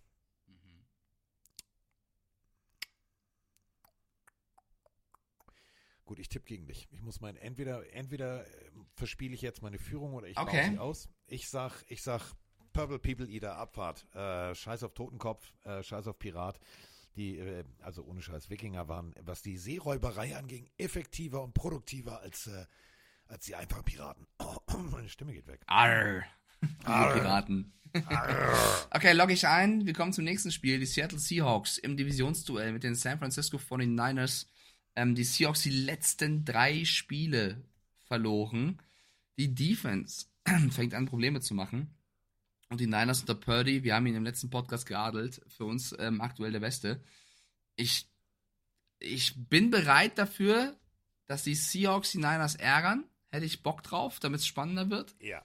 Ähm, ich glaube tatsächlich, dass die Niners theoretisch sogar die Playoffs hier schon klar machen können, je nachdem, wie andere Spiele ausgehen.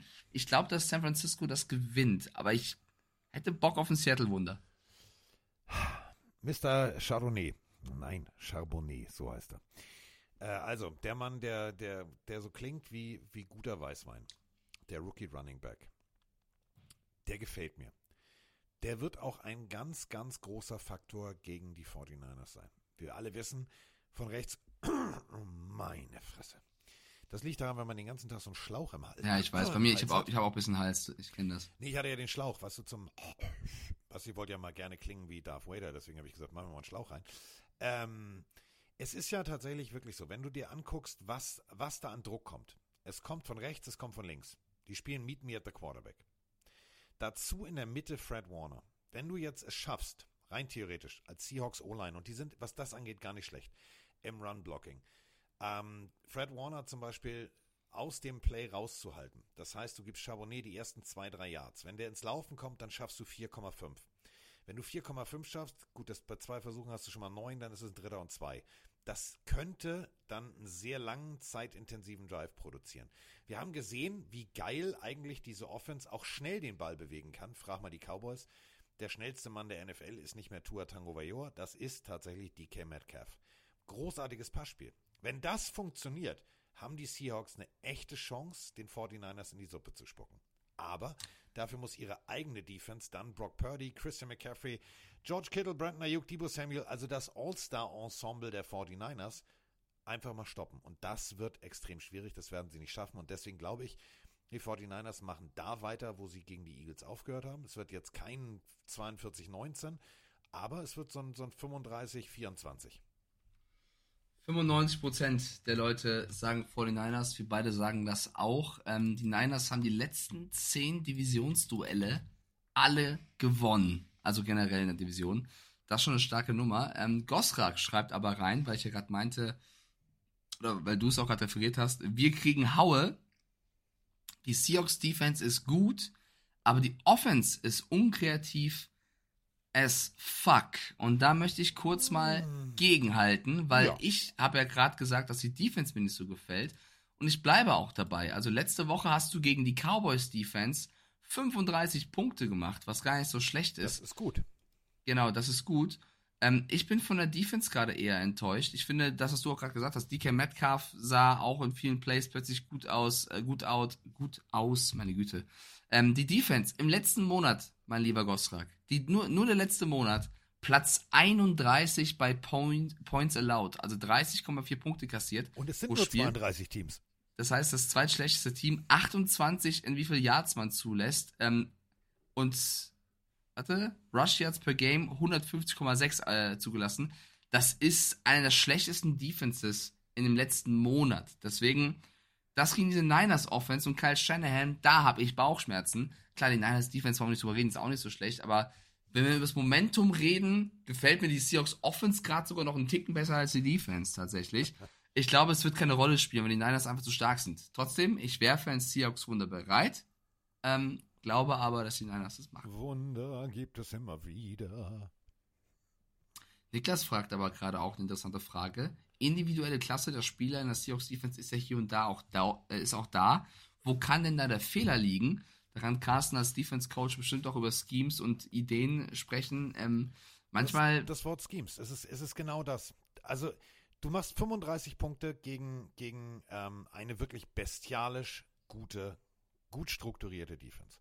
Du lässt aber 41 Punkte zu. Und wenn wir uns nur die Partie gegen die Dallas Cowboys angucken, teilweise Linebacker, die viel zu früh nach vorne gegangen sind, dadurch die Kurzpasswege freigemacht haben, die Titans nicht gut gecovert haben, Safeties, deren Winkel nicht gestimmt haben, weil sie teilweise auch etwas zu weit weg standen. Und das ist eben genau der Punkt. Als Defense-Koordinator kannst du natürlich, du hast einen Werkzeugkasten, du kannst mit diesem Werkzeugkasten arbeiten. Aber, und es bringt nichts, wenn du einen Jamal Adams hast oder einen Jordan Brooks. Wenn Jordan Brooks dein, dein Kreuzschlitzschraubenzieher ist, bringt es dir nichts, wenn du sagst, haha, ich schraube alles mit dem Kreuzschlitzschraubenzieher. Nee, das funktioniert nicht. Ja, geht nicht. Wenn, wenn die Schraube einfach nur eine normale Torx-Schraube ist, dann brauchst du dafür das passende Werkzeug. Ich habe manchmal das Gefühl, und das unterstreicht halt genau das, was Mike gerade gesagt hat, deswegen finde ich es gut, dass er auch diesen, diese Zahl nochmal rausgeholt hat, die, ich sag mal so, die Punktiertheit dieser Defense, die ist teilweise nicht da. Die ist zwar da, aber dann lässt du einen Blitz oder du callst einen Blitz in dem Moment, du weißt genau, alles klar, die laufen gerne durchs A-Gap. Dann läufst du einen Blitz durchs B-Gap. Dann ist natürlich klar, dass der durchs A-Gap läuft. Ähm, da sind teilweise Entscheidungen dabei, die ich gar nicht den Spielern als, als Unit anlaste, sondern dem Coach, wo ich sage, da sind manchmal merkwürdige Entscheidungen dabei. Und die führen dann dazu, wenn du natürlich risky bist und du schickst einen Blitz, und zum Beispiel Dak Prescott sagt, alles klar, der Safety, das sehe ich doch, dass der nach vorne kommt, dann wirfst du einfach dahin, wo der Safety eben gestanden hat. So, da ist keiner. Kann ja keiner sein. Der ist ja auf dem Blitz nach vorne unterwegs. Und solche Situationen hast du bei den Seahawks sehr oft. Deswegen ähm, gebe ich Mike völlig recht. Die Seahawks Defense wird, wird, wird sich an Brock Purdy die Zähne ausbeißen, beziehungsweise den Schnabel verbiegen. Und deswegen gewinnen die 49ers. Ähm, ja, also du kannst halt immer, immer etwas kritisieren, Gosrak, weil er gerade reinschreibt, die anderen Spiele, waren aber ständig Free and Outs. Das Cowboys-Spiel beschönigt, beschönigt einiges. Ähm, ja, aber das gleiche kannst du eben auch über die Defense gerade sagen. Du kannst in beiden Abteilungen nicht verbessern. Ich glaube, da sind wir uns alle eins. Es geht nur darum, dass ich meinte, Defense gerade eher Probleme als Offense und du hast dagegen gehalten, was ja vollkommen okay ist. Jeder kann auch seine Meinung haben.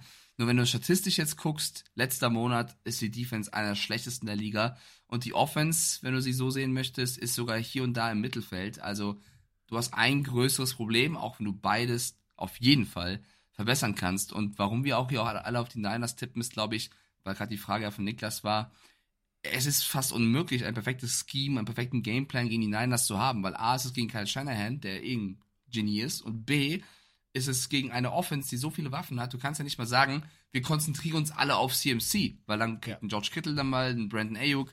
Du kannst nicht die Niners rausnehmen, indem du alles auf ein oder zwei Leute setzt. Und deswegen sind sie so schwer zu bespielen. Deswegen tippen wir eben auf die 49ers. Die nächste Partie hatte schon ein Vorgeplänkel auf der Pressekonferenz. Uh. Die Buffalo Bills gegen die Kansas City Chiefs. Und Josh Oh, Allen hat sich über Duelle äh, im College Football erinnert und da schon gesagt, dass Patrick Mahomes auf jeden Fall ihm noch was schuldet in, in gewissen Partien, ähm, weil er hier und da outplayed wurde. Ähm, ja, die Bills, ich glaube, wenn du die fragst, ob sie bisher zufrieden sind mit ihrer Season, sagen sie eher nein. Bei den Chiefs wäre ich ja mittlerweile auch nicht so sicher, weil sie auch ein paar Partien haben liegen lassen, ähm, wo mehr über Taylor Swift gesprochen wird als über ihren Erfolg. Ich glaube, das ist auch eine Partie von zwei Mannschaften, die es eigentlich drauf haben und jetzt mal zeigen wollen. Also brechen wir es erstmal runter zum Thema ähm, Lockerroom-Spion. Große Headline heute in äh, Deutschland als auch in den USA. Ja, der Coach der Buffalo Bills. Da hat er doch vor vier Jahren voll ins Klo gegriffen. Also ja, Lockerroom-Speech. Also ich habe auch mal einen Trainer gehabt, der das mit der Landung in der Normandie verglichen hat und so weiter und so fort, was wir davor hatten. Und ja, müsst ihr genauso sein. Und ja, wie der Russland-Feldzug, ihr müsst beißen, ihr die Schmerzen einfach weg. So, da werden im Lockerroom manchmal Dinge gesagt, die sind politisch nicht korrekt. Das ist auch völlig normal. Sollte den Lockerroom auch nicht verlassen. Jetzt hat allerdings der Coach McDermott tatsächlich ähm, den Teambuilding-Geist äh, beschwören wollen und hat gesagt, ja, ihr müsst es machen wie die Terroristen, die damals in den in die Twin Towers geflogen sind. Das ist vielleicht jetzt nicht so smart und vor allem einfach mal auch ein Trauma für, für jeden Amerikaner. Und wenn das dann rauskommt, so, dann brennt der Baum. Der Baum brannte aber vor vier Jahren. Jetzt kommt es erst medial raus. Äh, sein Vertrag ist verlängert worden schon vor langem bis 2027. Also alle, die jetzt wild bei Twitter spekulieren, ja, die schmeißen ihn raus. Nein, tun sie nicht. So, damit haben wir das abgearbeitet. Kommen wir jetzt zur Partie. Ja, lass mich kurz so auch noch was zu sagen. Ich, ich bin da. Sowas sagst du nicht. Also kannst du das, was er ausdrücken möchte, damit alles zu geben für den Erfolg, kannst du auch anders als mit diesem Ja. schwachsinnigen Vergleich. Und das ist äh, totaler Quatsch. Und ähm, ich finde auch generell sollte man im Lockerroom gerne Dinge erzählen, aber nichts, was komplett daneben ist. Äh, da bin ich großer Gegner von. Ich war auch in diversen Kabinen schon, nicht nur, nicht im Football, aber vielleicht in anderen Sportarten. Ähm, ja, da werden Dinge gesagt, die würdest du von der Kamera nicht sagen. Das ist auch tatsächlich okay, aber auf jeden Fall sind diverse Vergleiche und Aussagen auf kein, keinesfalls okay. Und ich finde da, ich meine, eine Aussage macht doch kein Menschen. Trotzdem ähm, ist das absolut nicht in Ordnung gewesen. Ähm, zum Spielkasten. Ich habe hier ein paar Facts vorbereitet. Aber du kannst auch jetzt starten. Ich weiß nicht, vielleicht wolltest du auch Nein, grad ich, ich weiß genau, welche Facts du vorbereitet. Deswegen hau sie raus. Ähm, die letzten beiden Spiele haben die Bills im Arrowhead gewonnen. Und wenn man sich mal anguckt, wie die Statistiken da waren, Äh, Josh Allen hat in diesen beiden Spielen sechs Touchdowns geworfen und keine Interception, während Patrick Mahomes vier Touchdowns geworfen hat bei vier Interceptions. Also Josh Allen hat da auf jeden Fall den besseren Quarterback abgegeben in diesen beiden Partien im Arrowhead Stadium und dort findet es eben wieder statt. Ähm, und auch interessant finde ich, beide Mannschaften haben noch kein Spiel gewonnen, wenn sie mehr als 20 Punkte zugelassen haben. Also sobald das passiert ist, haben sie bisher nicht gewinnen können. Und ich glaube, dass beide Mannschaften am Wochenende mehr als 20 Punkte machen werden. Also ich glaube, dass eine Mannschaft das brechen wird. Oder liege ich daneben? Ich glaube, es wird Highscoring. Ich liebe Mike dafür. Das mache ich jetzt echt ernst. Wir sind zwar ein paar Jahre auseinander und sehen uns auch jetzt nicht jeden Tag, aber wir sprechen ja nur regelmäßig. Und dementsprechend habe ich auf meinem Zettel stehen, Josh Allen, Arrowhead, bis jetzt immer gut performt, keine Interception. Ausrufezeichen. Hast du abgehakt. Wusste ich genau. Hm. Und äh, es ist jetzt ja wirklich so. Josh Allen, 420 Yards, 339 Passing Yards, 81 äh, Rushing Yards, vier Touchdowns in Woche 12. Das ist einfach mal ein exorbitanter Lauf, den er hat. Einziges Problem der Buffalo Bills ist, Josh Allen ist aber auch gerne dabei, den Ball mal zu verteilen. Und genau deswegen ist Mikes Aussage so wichtig. Wenn er es nicht tut, dann spielen sie gut. Der hat aber auch teilweise Spiele, wo ich denke so, haha, das machst du jetzt besser, bitte nicht, bitte nein. Aber er macht es trotzdem. Und dann gibt's Turnover. Turnover über Turnover. Das sollte ihm tatsächlich im Arrowhead nicht passieren. Dann haben sie eine echte Chance. Denn meiner Meinung nach, das Konstrukt Cooks, äh, Cook und Dix zusammen mit Gabe Davis ist für mich so ein, so ein dreiköpfiges Monster, wo die, die Kirsche auf der Sahne tatsächlich Dalton Kincaid ist. Wenn diese Offense ins Laufen kommt, dann wird es für Kansas City relativ schwer, denn irgendwie ist Kansas City verkommen zu, ja, Rice und ein bisschen Kelsey. Also Kelsey mit Rice sozusagen. Das ist alles. Kelsey mit Reis, Der- ja. Der Rest ist, naja, gut. Also ja, Pacheco, gutes Spiel gemacht, ja, aber dann hat er nochmal 15 Yards wieder abgezogen, weil er sich daneben benommen hat. Das Laufspiel tatsächlich ein Faktor gewesen über Pacheco, weil der Rest nicht funktioniert hat. Da sind wir nämlich bei Casey mit Rice. Der Rest irgendwie, ja, funktioniert jetzt nicht so.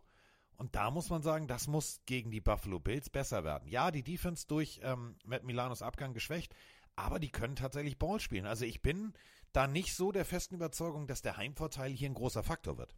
Ich antworte gleich darauf, Carsten. Du musst dir vorstellen, wir sind ein NFL-Football-Podcast und hier sind Leute im Chat, die uns zuhören. Und jetzt kommt mit Clemens Schmid ein DTM-Fahrer hier rein und schreibt: Hallo, hat jemand eine Maus- und Tastaturempfehlung für die PlayStation 5? Wenn ich danach suchen würde, dann würde ich jetzt in einen Twitch-Chat gehen, wo es im Football, um Football geht. Ich weiß nicht, Carsten, hast du eine Maus- und Tastaturempfehlung für die PlayStation 5? Ich wusste gar nicht, dass Nee, sowas wir, gibt, ma pass auf, wir, machen das, wir machen das anders. Ich besuche dich nächste Woche, äh, nächstes Jahr, nächste, nicht nächste Woche, nächstes Jahr bei der DTM. Wenn Clemens Schmid da hektisch seine Kreise um die Strecke zieht, werde ich ihn einfach mal anfunken und fragen, ob er irgendein super Restaurant in der Nähe kennt.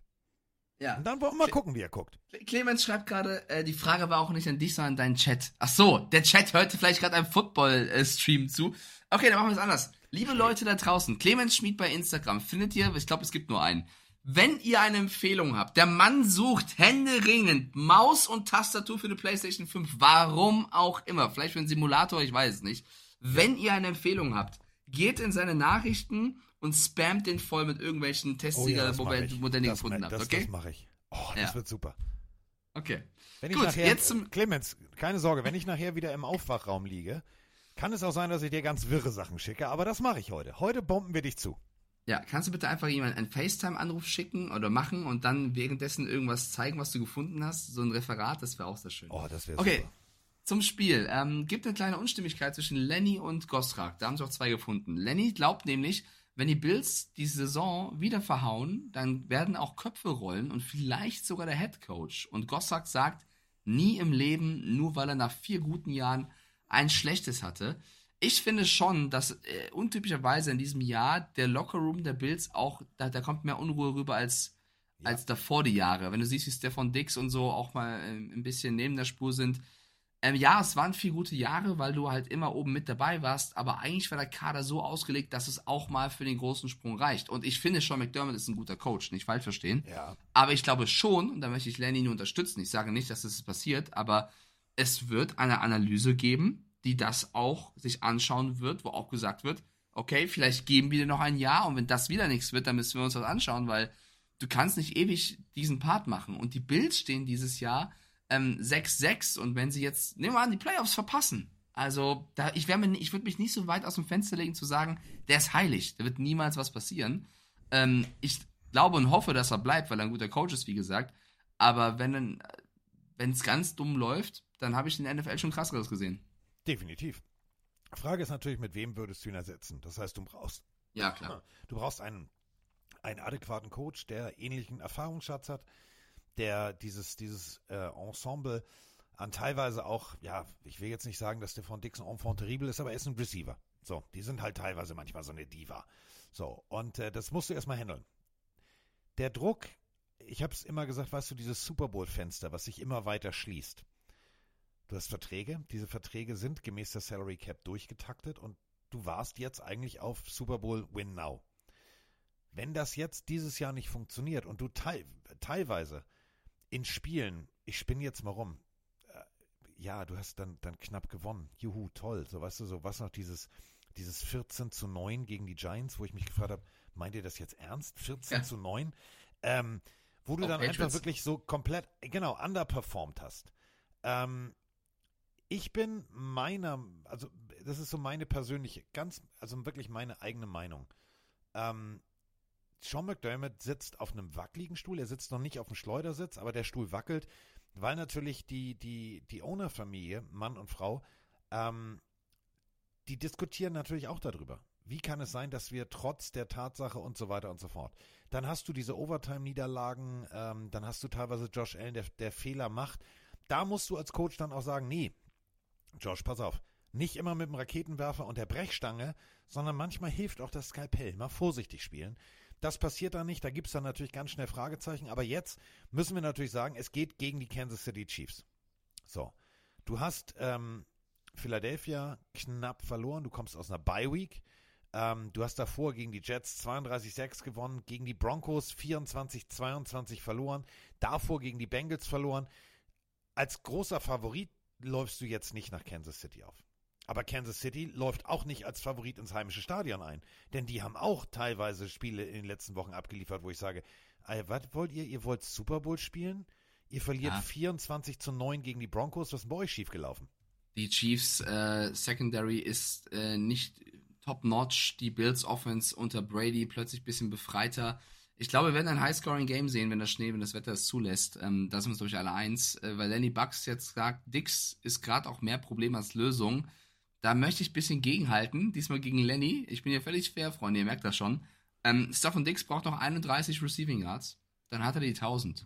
Und es Ja. gab erst ähm, drei Buffalo-Spieler, die innerhalb von vier Seasons diese Tausender-Marke jedes Mal ähm, gepackt haben. Und das sind Andrew Reed, Eric Miles und dann eben Stefan Dix. Dix ist immer noch eine mega Waffe für dieses Team. Du musst natürlich, ein, ein glücklicher Stefan Dix ist natürlich effektiver als ein unglücklicher.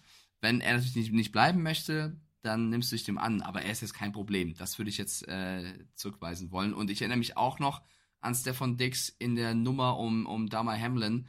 Das war einer der korrektesten Typen im Lockerroom Ja. damals, der sofort zum Krankenhaus gefahren ist und so weiter und so fort. Also Stefan Dix, man darf nicht mal alles nur sehen, was man in den Medien, in den Kameras sieht, so wie er, wie er sich hier mal aufregt. Der steht damals bei dem Lost im Championship Game und guckt sich an, wie das gegnerische Team feiert, um sich selbst zu motivieren. Also es ist auch ein, ein, ein guter Junge, der halt hier und da ein paar Momente hat, die, die nicht cool sind. Das muss man auch so sagen. Deswegen, ja. Ähm, so. Weiter geht's. So. Frage, Goss, Goss fragt noch eine Frage. Wegen der Tausender-Marke. Es sind 17 Spiele. Sollte man die Messlatte auf 1200 erhöhen, wird ja auch mehr geworfen mittlerweile. Bin ich ehrlich, Gossrak, ist mir total egal. Diese Stats sind sowieso verfälscht, weil es halt mehr Spiele sind. Ähm, das ist eine andere Generation. Ich finde einfach, äh, das musst du für Jahr zu Jahr, Jahr zu Jahr einfach selber bewerten, als jetzt immer diesen Vergleich zu damals zu machen. Auch wenn ich ihn gerade hergezogen habe, ich wollte damit ja nur sagen, dass Dix auf jeden Fall ein guter Spieler ist. Okay, es würde natürlich trotzdem Sinn machen, es aufzustocken, aber es ist auch wieder Quatsch. Weil, stell mal vor, dann kommt noch ein 18. Spiel dazu. Ja, dann machst du auch 1250 die Grenze. 1000 ist eine magische Grenze. Und diese magische Grenze, die ist auch gut so. Punkt. Wer gewinnt das Spiel? Die Leute sagen Chiefs. Ich sag Bills. Ich auch. Carsten auch. Ich, und Ja. wir sagen, die Buffalo Bills werden im Arrowhead die Serie halten können und ähm, die Chiefs ärgern, die dann schon fünfmal dieses Jahr verloren haben. Auch Ja. das etwas, worüber wir dann wahrscheinlich demnächst häufiger sprechen werden. Die Denver Broncos, die mir ein Herz gebrochen haben, ja. müssen zu den Chargers, die äh, Fußball-like 6-0 gegen die Patriots gewonnen haben. Ja, es wurde so gekickt im Spiel, ne? Also ist schon okay. Null 6-0. Punkte. Null Punkte. Aber da muss man die Defense der Chargers einmal ganz kurz hervorheben. Null Punkte zugelassen, also das passiert sehr selten. Das ist das erste Mal seit 2015. Das lag an den Patriots. Komm, hör auf. Das lag nicht an den Chargers. Stopp. Auch wenn die jetzt gegen die Steelers gewonnen haben, hör mir auf. Hast du das Spiel gesehen? Das war Die Patriots, Quatsch. haben, die Patriots haben geschafft 4 von 14 beim dritten Versuch. 4 Das schaffen wir jede 14. Woche. Ja, stimmt auch wieder. Also, für die äh, Chargers selber der erste äh, Shoutout seit 2017. So, ähm, Khalil Mack ist on fire. Der Typ ist einfach mal momentan Career Best Wert für ihn, was Sex unterwegs ist. Der Typ macht richtig Spaß. So. Letzte Woche, das fand ich übrigens mein Highlight, möchte ich mal ganz kurz, ähm, ist keiner aus unserer Pillenarmee, war, war jemand ähm, aus dieser Football-Experten-Community bei Twitter. Ich meine damit jetzt wirklich Menschen, die damit ihr Geld verdienen. Ja, äh, man kann das ja verstehen und man muss verstehen, dass die Chargers ähm, ja da auch wirklich letzte Woche nicht gut performt haben, weil ähm, das war auch kein gutes Wetter. Und deswegen hat äh, Justin Herbert natürlich in New England im, im, im, in der Kälte und im Regen seine Probleme gehabt. Freunde, eine ganz kurze Frage. Ich sag den Namen jetzt nicht, das mache ich nicht, so, so unfair bin ich nicht. Aber mal eine ganz kurze Frage für alle Geografiekünstler unter euch da draußen. Portland, Oregon liegt jetzt nicht in der Karibik. Portland, Oregon, da kommt Nike her. Das ist die äh, Universitätsstadt der ja, Oregon Ducks. Da hat nämlich Justin Herbert gespielt. Da fängt's richtig früh an, richtig eklig zu werden. Ab Oktober ist das eiskalt, windig und nass. Da hat der College Ball gespielt. Das ist jetzt nicht, dass der in New England bei drei Grad und Regen gesagt hat, ich gehe da nicht raus, ich habe Angst. Ey, was für, also können wir mal bitte die Kirche im Dorf lassen? Die Chargers haben scheiße gespielt. Das ist der Punkt. Und das liegt nicht daran, dass Justin Herbert das erste Mal in seinem Leben Regen gesehen hat. Also ich weiß tatsächlich nicht, um, um welchen Tweet es sich handelt. Ich würde es aber auch nicht aufs Wetter schieben, tatsächlich. Bin ich, Fände ich auch ein bisschen seltsam. Ähm, du hast wurden natürlich ganz recht. oft, wir wurden, also ich auch speziell, wurden ganz oft auf diesem Tweet äh, dieses Menschen markiert.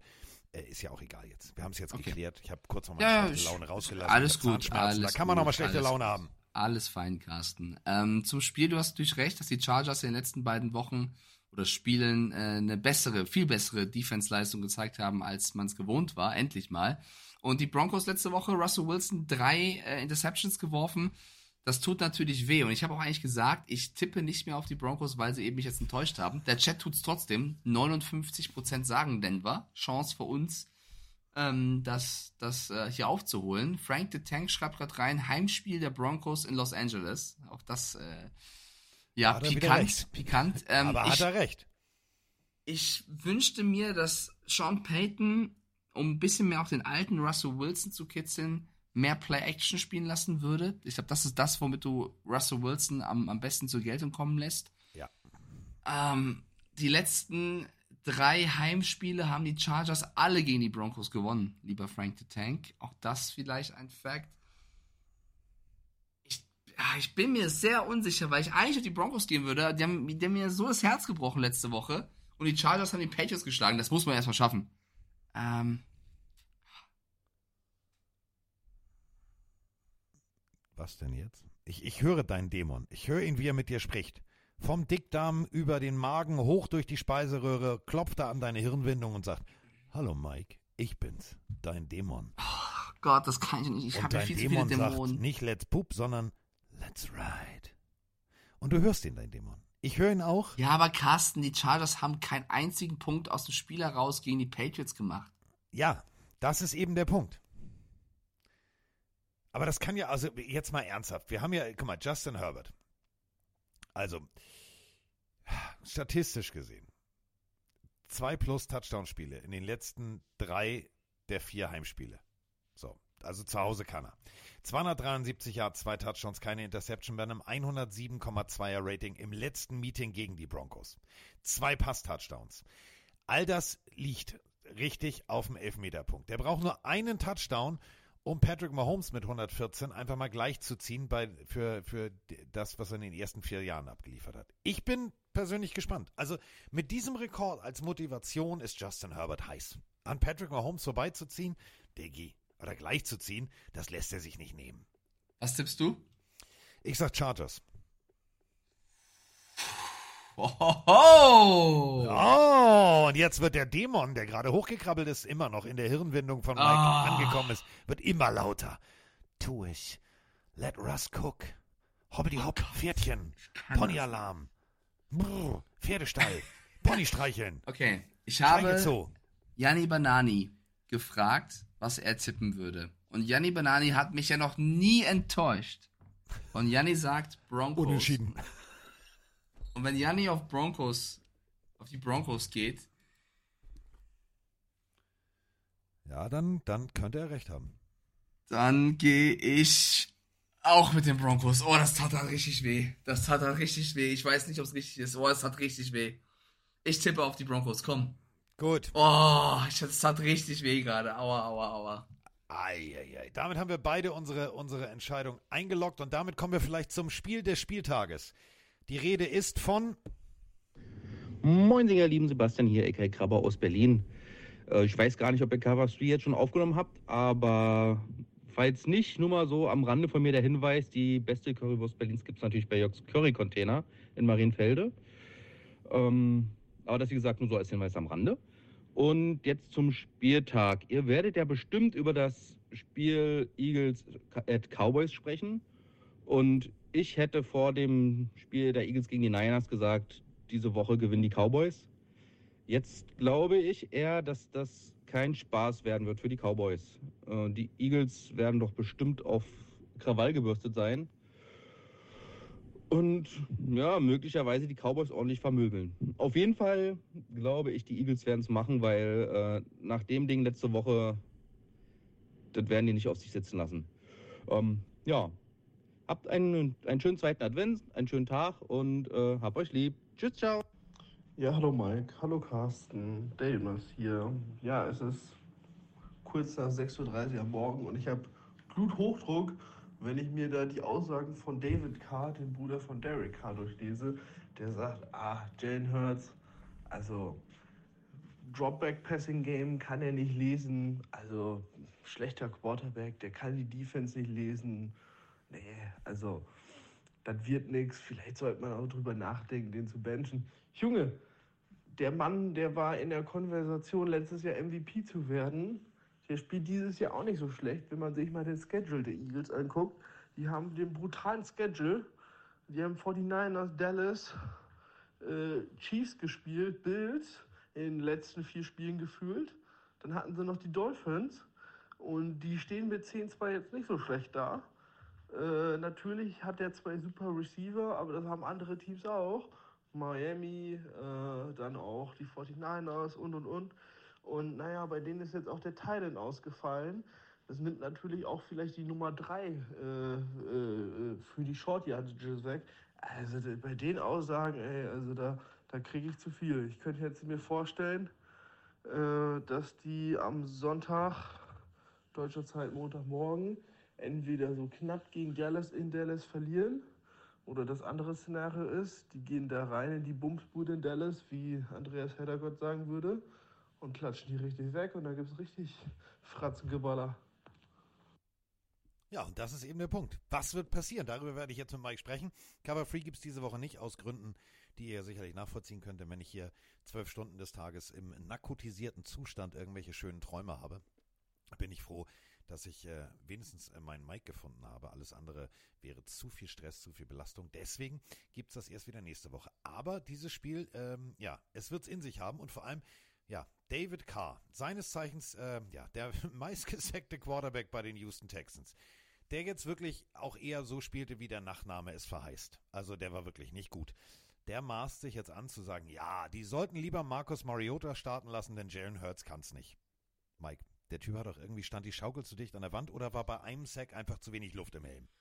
Kommentiere ich nicht. Das ist typisches amerikanisches Blabla, um in die Medien zu kommen, um in die deutschen Podcasts zu kommen, um in die Gesprächsrunden der Fans zu kommen. Und das hat er bei ein paar Leuten hier scheinbar geschafft. Also wer mir sagen will, dass Jalen Hurts kein guter Quarterback ist, ähm, dem höre ich nicht mal zu. Ich habe Äh, warte ganz kurz, ich habe gerade eine, eine WhatsApp bekommen von Frank the Tank. Erst schrieb er mir noch gute Besserung. Das mit der guten Besserung nehme ich wieder zurück. Ob das an dem Pick von mir lag? Ich mir glaube ja. sicher. Ah, ich glaube ja. Ähm, Liebes schreibt. Frage, Frage an Carsten. Was hält er von Parsons Kommentar mit Receivern wie Debo Samuel und Hill? Wäre es als Quarterback genauso gut wie deren? Höhenflug, Fragezeichen. Das sind ja gute Receiver. Und natürlich, äh, Parsons polarisiert. Parsons macht das, was ich von einem, von einem guten Linebacker erwarte. Einfach mal Krawall und Remi-Demi machen. So. Und das ist ja jetzt wirklich der Punkt. 14 Heimspiele. 14 Heimspiele in Folge gewonnen. Das ist die längste aktive Serie in der NFL. So. Dazu Dallas Cowboys mit einer Offense, die im Schnitt 32,3 Punkte machen. Da müssen sich die Eagles-Verteidiger aber mal ganz warm anziehen. Ich finde es halt wieder so Quatsch, Freunde. Also ein guter Receiver ist Ja. doch nicht gleichbedeutend, dass alles läuft, nur als Quarterback Genau. der Beste bist. Dann sagt das ein Devonta Adams. Dann sagt das ein DeAndre Hopkins. Die werden euch was anderes erzählen. Ähm, es ist nicht immer nur eine Person. Habe ich vorhin ja schon gesagt, es ist nie nur pauschalisierend ja oder nein, es sind mehr Leute dahinter, mehr System dahinter. Also ich würde jede Frage, und da pauschalisiere ich mal, so gut wie jede Frage, glaube ich, der Welt so beantworten mit nicht zu pauschalisieren. Ähm, ja, wird ein geiles Footballspiel, wo ähm, Darren Bland letzte Woche, auch wenn er eine Interception gefangen hat auf Seiten der Cowboys, dann auch mal ein bisschen rund gespielt worden ist. Der muss jetzt gegen die Eagles ran, wo ein AJ Brown rumläuft oder Devonta Smith. Die Eagles wiederum, die letzte Woche ein bisschen was auf die Nase bekommen haben, jetzt nach Dallas reisen müssen. Ich weiß nicht, ob sie die wegklatschen werden und Fratzengeballer machen, was da alles gerade für Worte gefallen sind. Kannst du genauso gut auch andersrum behaupten, dass Dallas vielleicht in die, die Ohren lang zieht. Ich glaube, es ist ein komplett offenes Spiel, wo es auch auf den Gameplan von McCarthy und Sirianni ankommen wird. Ähm, zu 64% sagen unsere Leute, dass die Cowboys das machen werden tatsächlich. Und ich habe gerade auch so eher das Gespür, dass die Eagles hier vielleicht ein kleines Mini-Tief erleben könnten. Dak Prescott, 299 Yards, drei Touchdowns, 115,8 Rating in Woche 13. Das ist einfach mal richtig, richtig gut. Tony Pollard, ähm, ja, könnte jetzt sein viertes Spiel in Folge mit einem Rushing Touchdown machen. Braucht tatsächlich nur 15 Scrimmage Yards, um äh, wieder eine Tausender-Saison voll zu machen. CD Lamb, 12 Catches, 146 Scrimmage Yards. Wir reden hier von einer Offense, die klickt. Und wir reden von einem Heimvorteil. Und wir reden von 14 Heimspielen in Folge. Und das ist in den Köpfen der Eagles. Wenn du dir jetzt gerade die ganzen Pressekonferenzen anhörst, die sagen immer, ja, das ist egal, das Derby ist, ist, ist Wumpe, das kriegen wir hin und äh, das ist ein, ist ein gesondertes Spiel, das ist einzeln zu betrachten. Ja, aber wenn ihr immer sagt, dass es einzeln zu betrachten ist, dann ist es nicht einzeln zu betrachten. Ja, ihr habt jetzt rein theoretisch mit 40, also 40,6 Prozent habt ihr die Chance, den Nummer 1 Seed in der NFC zu knacken. Das ist mir alles klar. Aber springen wir mal ein paar Jahre zurück. Die letzten Partien zwischen den Eagles und den Cowboys im AT&T Stadium. 40 34, 41 21, 37 17, 37 10, 29 23.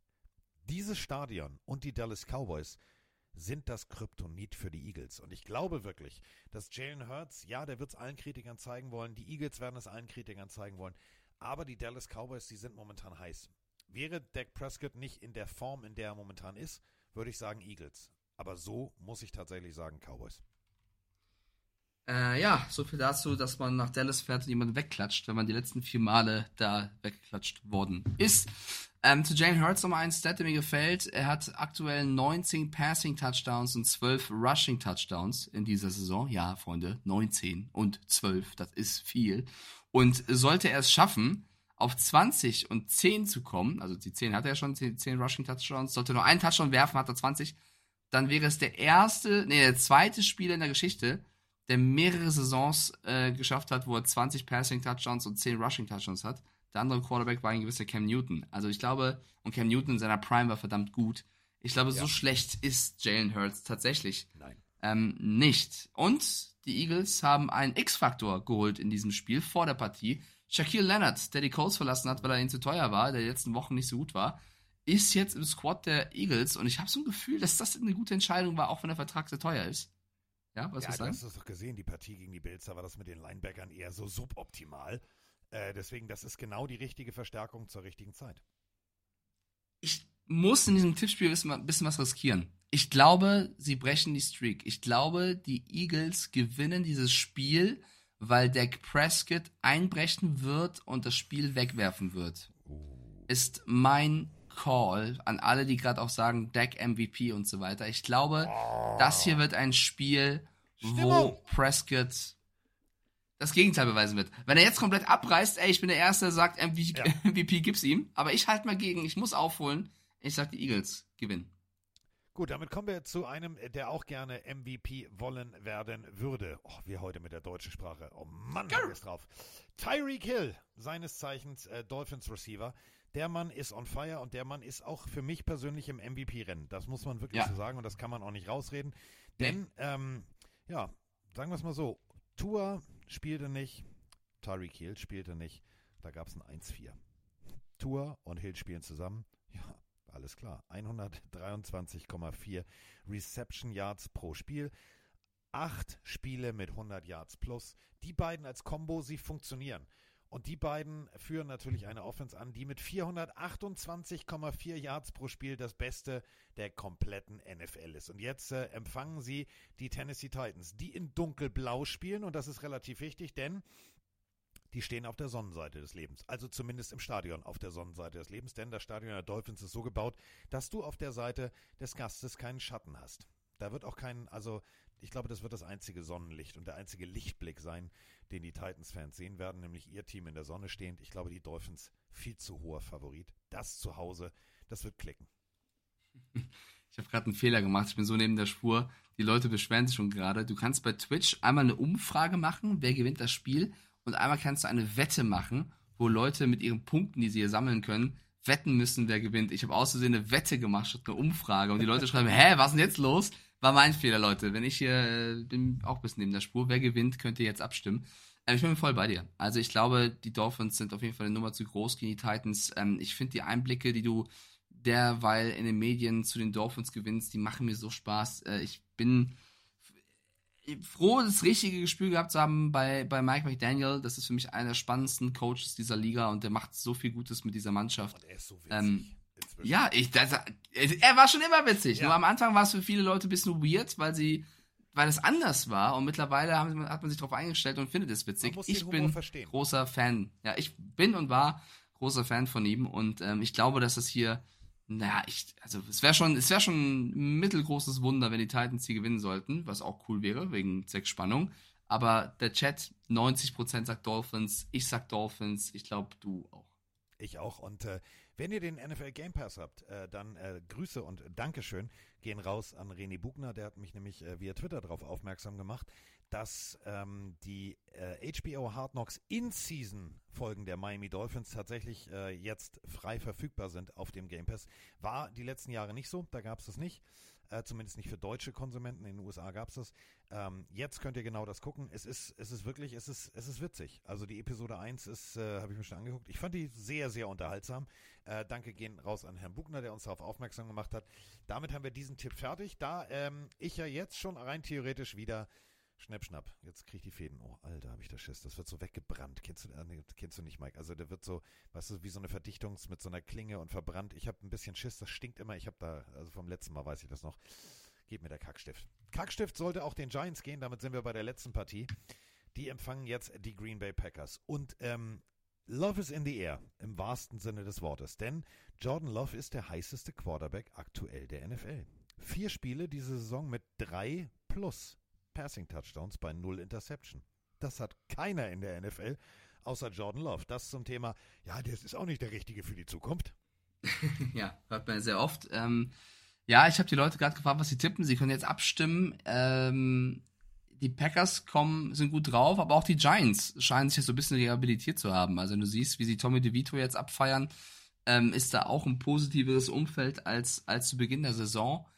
Mir ist es persönlich schon fast zu viel. Wie De Vito gerade Ja. abgefeiert wird irgendwie. Also ja, der ist Danke. Italiener und ja, der macht seine Geste und ja, mir ist es gerade ein, ein Touch zu viel für das, wie sie spielen und wo sie stehen. Und ich glaube, den Packers auch. Und deswegen glaube ich, dass sie auswärts in, im MetLife Stadium, wo hoffentlich dies, diesmal sich niemand verletzt, ähm, dass das, ich glaube, noch nicht mal knapp wird. Ich glaube, die Packers werden hier einen deutlichen Sieg einfahren. Glaubt auch die Community, 83 Prozent. Bin ich komplett bei dir. Ähm, damit sind wir jetzt mit dem Spieltag fertig. Genau Punktlandung, weil der Fahrer, glaube ich, schon wartet auf mich. Um Ja, ja, ja, ich weiß, du musst, musst Ich bedanke mich äh, recht herzlich bei dir. Du hast natürlich trotzdem, auch wenn du jetzt noch vier Minuten reden willst, das äh, hast du dir über die Jahre verdient. Du hast wie immer die letzten Worte. Und bitteschön. Bleibt gesund in dieser aktuellen Zeit. Draußen ist es glatt, es schneit sehr viel, Leute sind krank. Deswegen, wenn ihr merkt, dass ihr so wie Carsten und ich in dieser Folge, gut, bei Carsten ein bisschen was anderes, bei mir ist eine Erkältung, ähm, trinkt viel Tee, auch wenn ihr es nicht mögt, so wie ich. Ähm, trinkt Ingwertee, trinkt äh, Minztee, keine Ahnung. Achtet auf eure Gesundheit, damit wir alle demnächst ein schönes Weihnachtsfest haben und ihr schön Football genießen können. Bleibt gesund und Dankeschön fürs Zuhören. Also pass auf. Es ist, es ist soweit. Pille, Pille, Pille für den Mann. Pille, Pille, Pille, Pille, Pille, Pille, Pille für den Mann. Carsten Spengemann. Weichstieflagen.